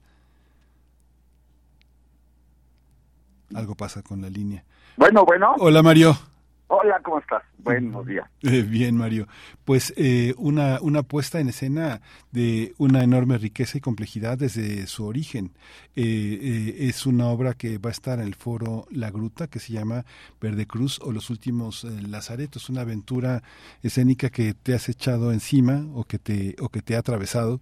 No sé cómo, cómo, cuál sería lo correcto, pero cuéntanos un poco cómo, cómo está concebida esta, esta puesta en escena que va a estar en La Gruta hasta el 14 de diciembre. Sí, mira, estamos, eh, nos quedan cinco funciones y, y nosotros estamos muy contentos porque es una obra hecha con egresados recientes del Centro Universitario de Teatro, donde abordamos un tema pues fascinante porque es por un lado desconocido, por otro lado eh, pues conmovedor de, de conocer, que es el mundo de los últimos lazaretos, eh, estos lugares donde recluyan forzosamente, de manera forzada a los eh, enfermos de lepra desde el siglo XIX, fines del siglo XIX hasta la segunda mitad del siglo XX. Y hemos hecho entrevistas a, a, a sobrevivientes de esos encierros, fueron encerrados 50, 70 años, y eh, eh, en Ecuador y en Colombia, un lugar que se llama Agua de Dios, y el otro se llama Verde Cruz en Ecuador. Entonces es una pieza de teatro documental, donde los actores se convierten como en, en mediums y le dan voz eh, y cuerpo a estas personas que todas pues, son muy mayores, algunos de ellos ya, ya han muerto. Eh, la base de todo esto es una investigación que hizo eh, una, una especialista ecuatoriana de materia, se llama Beatriz Miranda, que hizo un libro de entrevistas. Cuando yo conocí ese libro de entrevistas, eh, dije, esto es algo que tiene que conocer la gente y tienen que conocerlo directamente a través de la experiencia de la escena, que es diferente a leer, la lectura está muy bien, pero el ver a través de los actores, las palabras, los tonos, eh, las emociones de estas personas que hablan de su vida, de una vida en la que pues era una especie de campo de concentración. Y la paradoja es que a pesar de vivir en condiciones tan difíciles, excluidos como estigmatizados en, en cada uno de los países en, en que estaban, eh, fueron capaces de amar, de tener hijos, de hacerse una vida, de darle sentido a su existencia. Entonces, pues es una pieza de teatro documental eh, hecha con la técnica verbatim, que es usando las grabaciones en los oídos de los eh, actores y actrices y, y ellos y ellas convirtiéndose en, en, como les decía, en medios. Eh, es una experiencia muy fuerte conocer ese mundo y también aleccionadora para lo que hacemos, porque a veces las cosas, hay muchos mundos en el mundo, en el universo, eh, y pa- nos parecen ajenos, pero una cosa es que no los conozcamos y otra cosa es que no tengan conexiones con nuestras vidas. Ver lo que pasaron estas personas en los lazaretos nos conecta con cosas de nuestro presente o de nuestro pasado inmediato, ¿no? Como fue este, este gran encierro producido por el COVID. Sí, y esta parte, Mario, que bueno, digamos, tú eres, tú eres un ser que viene de la complejidad y va hacia la complejidad y, y poner en escena para que esa complejidad resulte accesible y que, y que resulte la que tengamos la posibilidad de ser eh, eh, atravesados por ella, porque bueno, hay que decir que este trabajo, eh, tú como director, está sostenido en un trabajo que eh, forma parte de una entidad intelectual que ha, reflexionado sobre la, intele- la intelectualidad y la discapacidad en Bélgica, India, China, en Ecuador, en Colombia, con cuestiones postcoloniales, eh, sobre temas éticos, que son los temas que Beatriz Miranda ejerce en 17 estudios críticos, donde al- al mismo tiempo dirige la, la parte de estudios críticos de la discapacidad. ¿Cómo construir una, una dramaturgia desde esa parte? No es ajena a nosotros. Este, eh, la- este libro de, de revueltas eh, también sobre las eh, Islas Marías, eh, esta parte, lo que ha hecho el milagro con el tema también de los eh, de- del, del manicomio, con no, es, no, es, no es ajeno, pero es poquísimo, ¿no, Mario? Y bueno, es que es un mundo que se ha intentado borrar. De hecho, eh, esto son vestigios que quedan en algunos países, pero esta política hacia los enfermos de lepra fue mundial, ¿no? A través de, de una, a partir de un congreso en, en Alemania, en Berlín, en, en fines del siglo XIX, es que se implementa, porque antes había encierro, pero un encierro muy particular en todo el mundo y quedan vestigios en algunos algunos espacios. Y la investigación de Beatriz Miranda sobre este tema ha sido muy muy amplia. De hecho, no se hubiera podido hacer este, este esta obra sin eh, eh, trabajo serio y profundo de Beatriz Miranda y, y que además conecta con otros trabajos de gente que está estudiando con esto eh, este mundo que parece las, las marginal, ¿no? De la gente que está en, en las orillas del, del sistema, del sistema mundial. Pero a veces esas orillas nos dicen mu- mucho sobre el- sobre lo que está más, se supone que en el centro del sistema, ¿no? Eh, ya Foucault estudiaba, como tú hablabas, eh, lo que sucede en los manicomios, en las cárceles, en, en- en lugares así, y, y, y este es un estudio, pero un estudio con las emociones y la vitalidad de las personas que eh, se vieron obligados a salir de sus familias desde niños y a, a hacer una vida eh, en reclusión, toda su existencia sin ser, sin ser criminales, sin ser... eh, sí. Eh, entonces yo creo que es algo que puede ver- verse sobre todo desde el punto de vista de la experiencia humana, de cómo sobrevivimos a pesar de todo, de la experiencia también de, de- de vivir con sistemas de opresión, porque eso es lo que vivieron todas estas personas, y de que aún eh, en tantas cosas en contra es posible, es posible hacer su vida.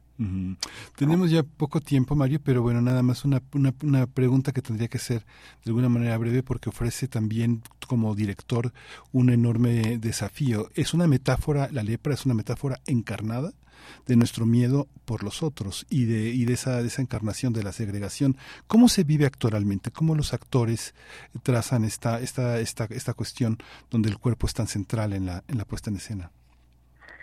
Pues mira, eh, como, como bien lo dices, se trata de, de, un mundo que parece ajeno, que no nos incumbe y sin embargo nos incumbe eh, personalmente. Entonces para ellos fue acercarse a un tema que desconocían, igual que yo, por cierto, y, y acercarnos a él es hacer conexiones de nuestra vida en presente con lo que ha vivido gente que parecía que no tenían nada que ver con nosotros. Y efectivamente el principal miedo es el principal eh, eh, miedo que nos eh, que nos lleva en la vida es el miedo a los otros. Y esto invita a perder el miedo a los otros. Y cómo a partir de ese miedo a los otros somos capaces como humanidad de hacer cosas atroces Sí. entonces conocer en tu propio cuerpo la experiencia de estas personas durante 50 60 70 años de reclusión en un cuerpo joven que, que está bueno apenas eh, descubriendo la vida es, es una experiencia importante y que además se transmite de una manera muy fresca también al espectador. Pues muchísimas gracias. Mario. Tenemos cinco funciones para poder verla. Está en nuestras redes sociales. Mucha vida para esta obra y ojalá, ojalá sea un, un mo- un motor de continuidad en, en, nuestro país. Muchas gracias, Mario Espinosa. Siempre es una, Gracias una lección y un gusto y hablar ojalá contigo. que se animen ¿no? Claro que sí, ahí estaremos. a visitarnos. Claro que sí. Luego. Gracias, Mario. Ya nos despedimos de esta edición de Primer Movimiento. Vamos a escuchar para despedirnos eh, de Divididos, Espagueti del Rock, que es en Radio UNAM. Esto fue Primer Movimiento, El Mundo desde la Universidad.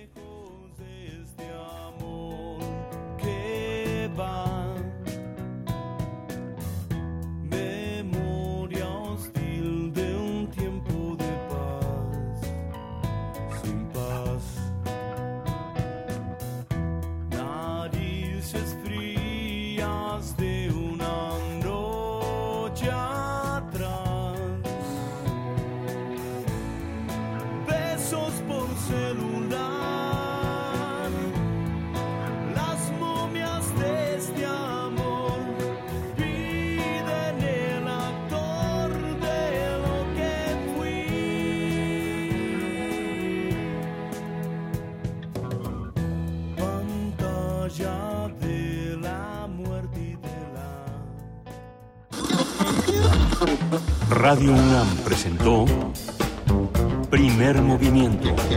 El mundo desde la universidad. Con Berenice Camacho y Miguel Ángel Gemain en la conducción. Rodrigo Aguilar y Violeta Berber, producción. Antonio Quijano y Patricia Zavala, noticias. Miriam Trejo, coordinación de invitados. Tamara Quirós, redes sociales. Arturo González, operación técnica. Locución, Tessa Uribe y Juan Staca. Quédate en sintonía con Radio UNAM.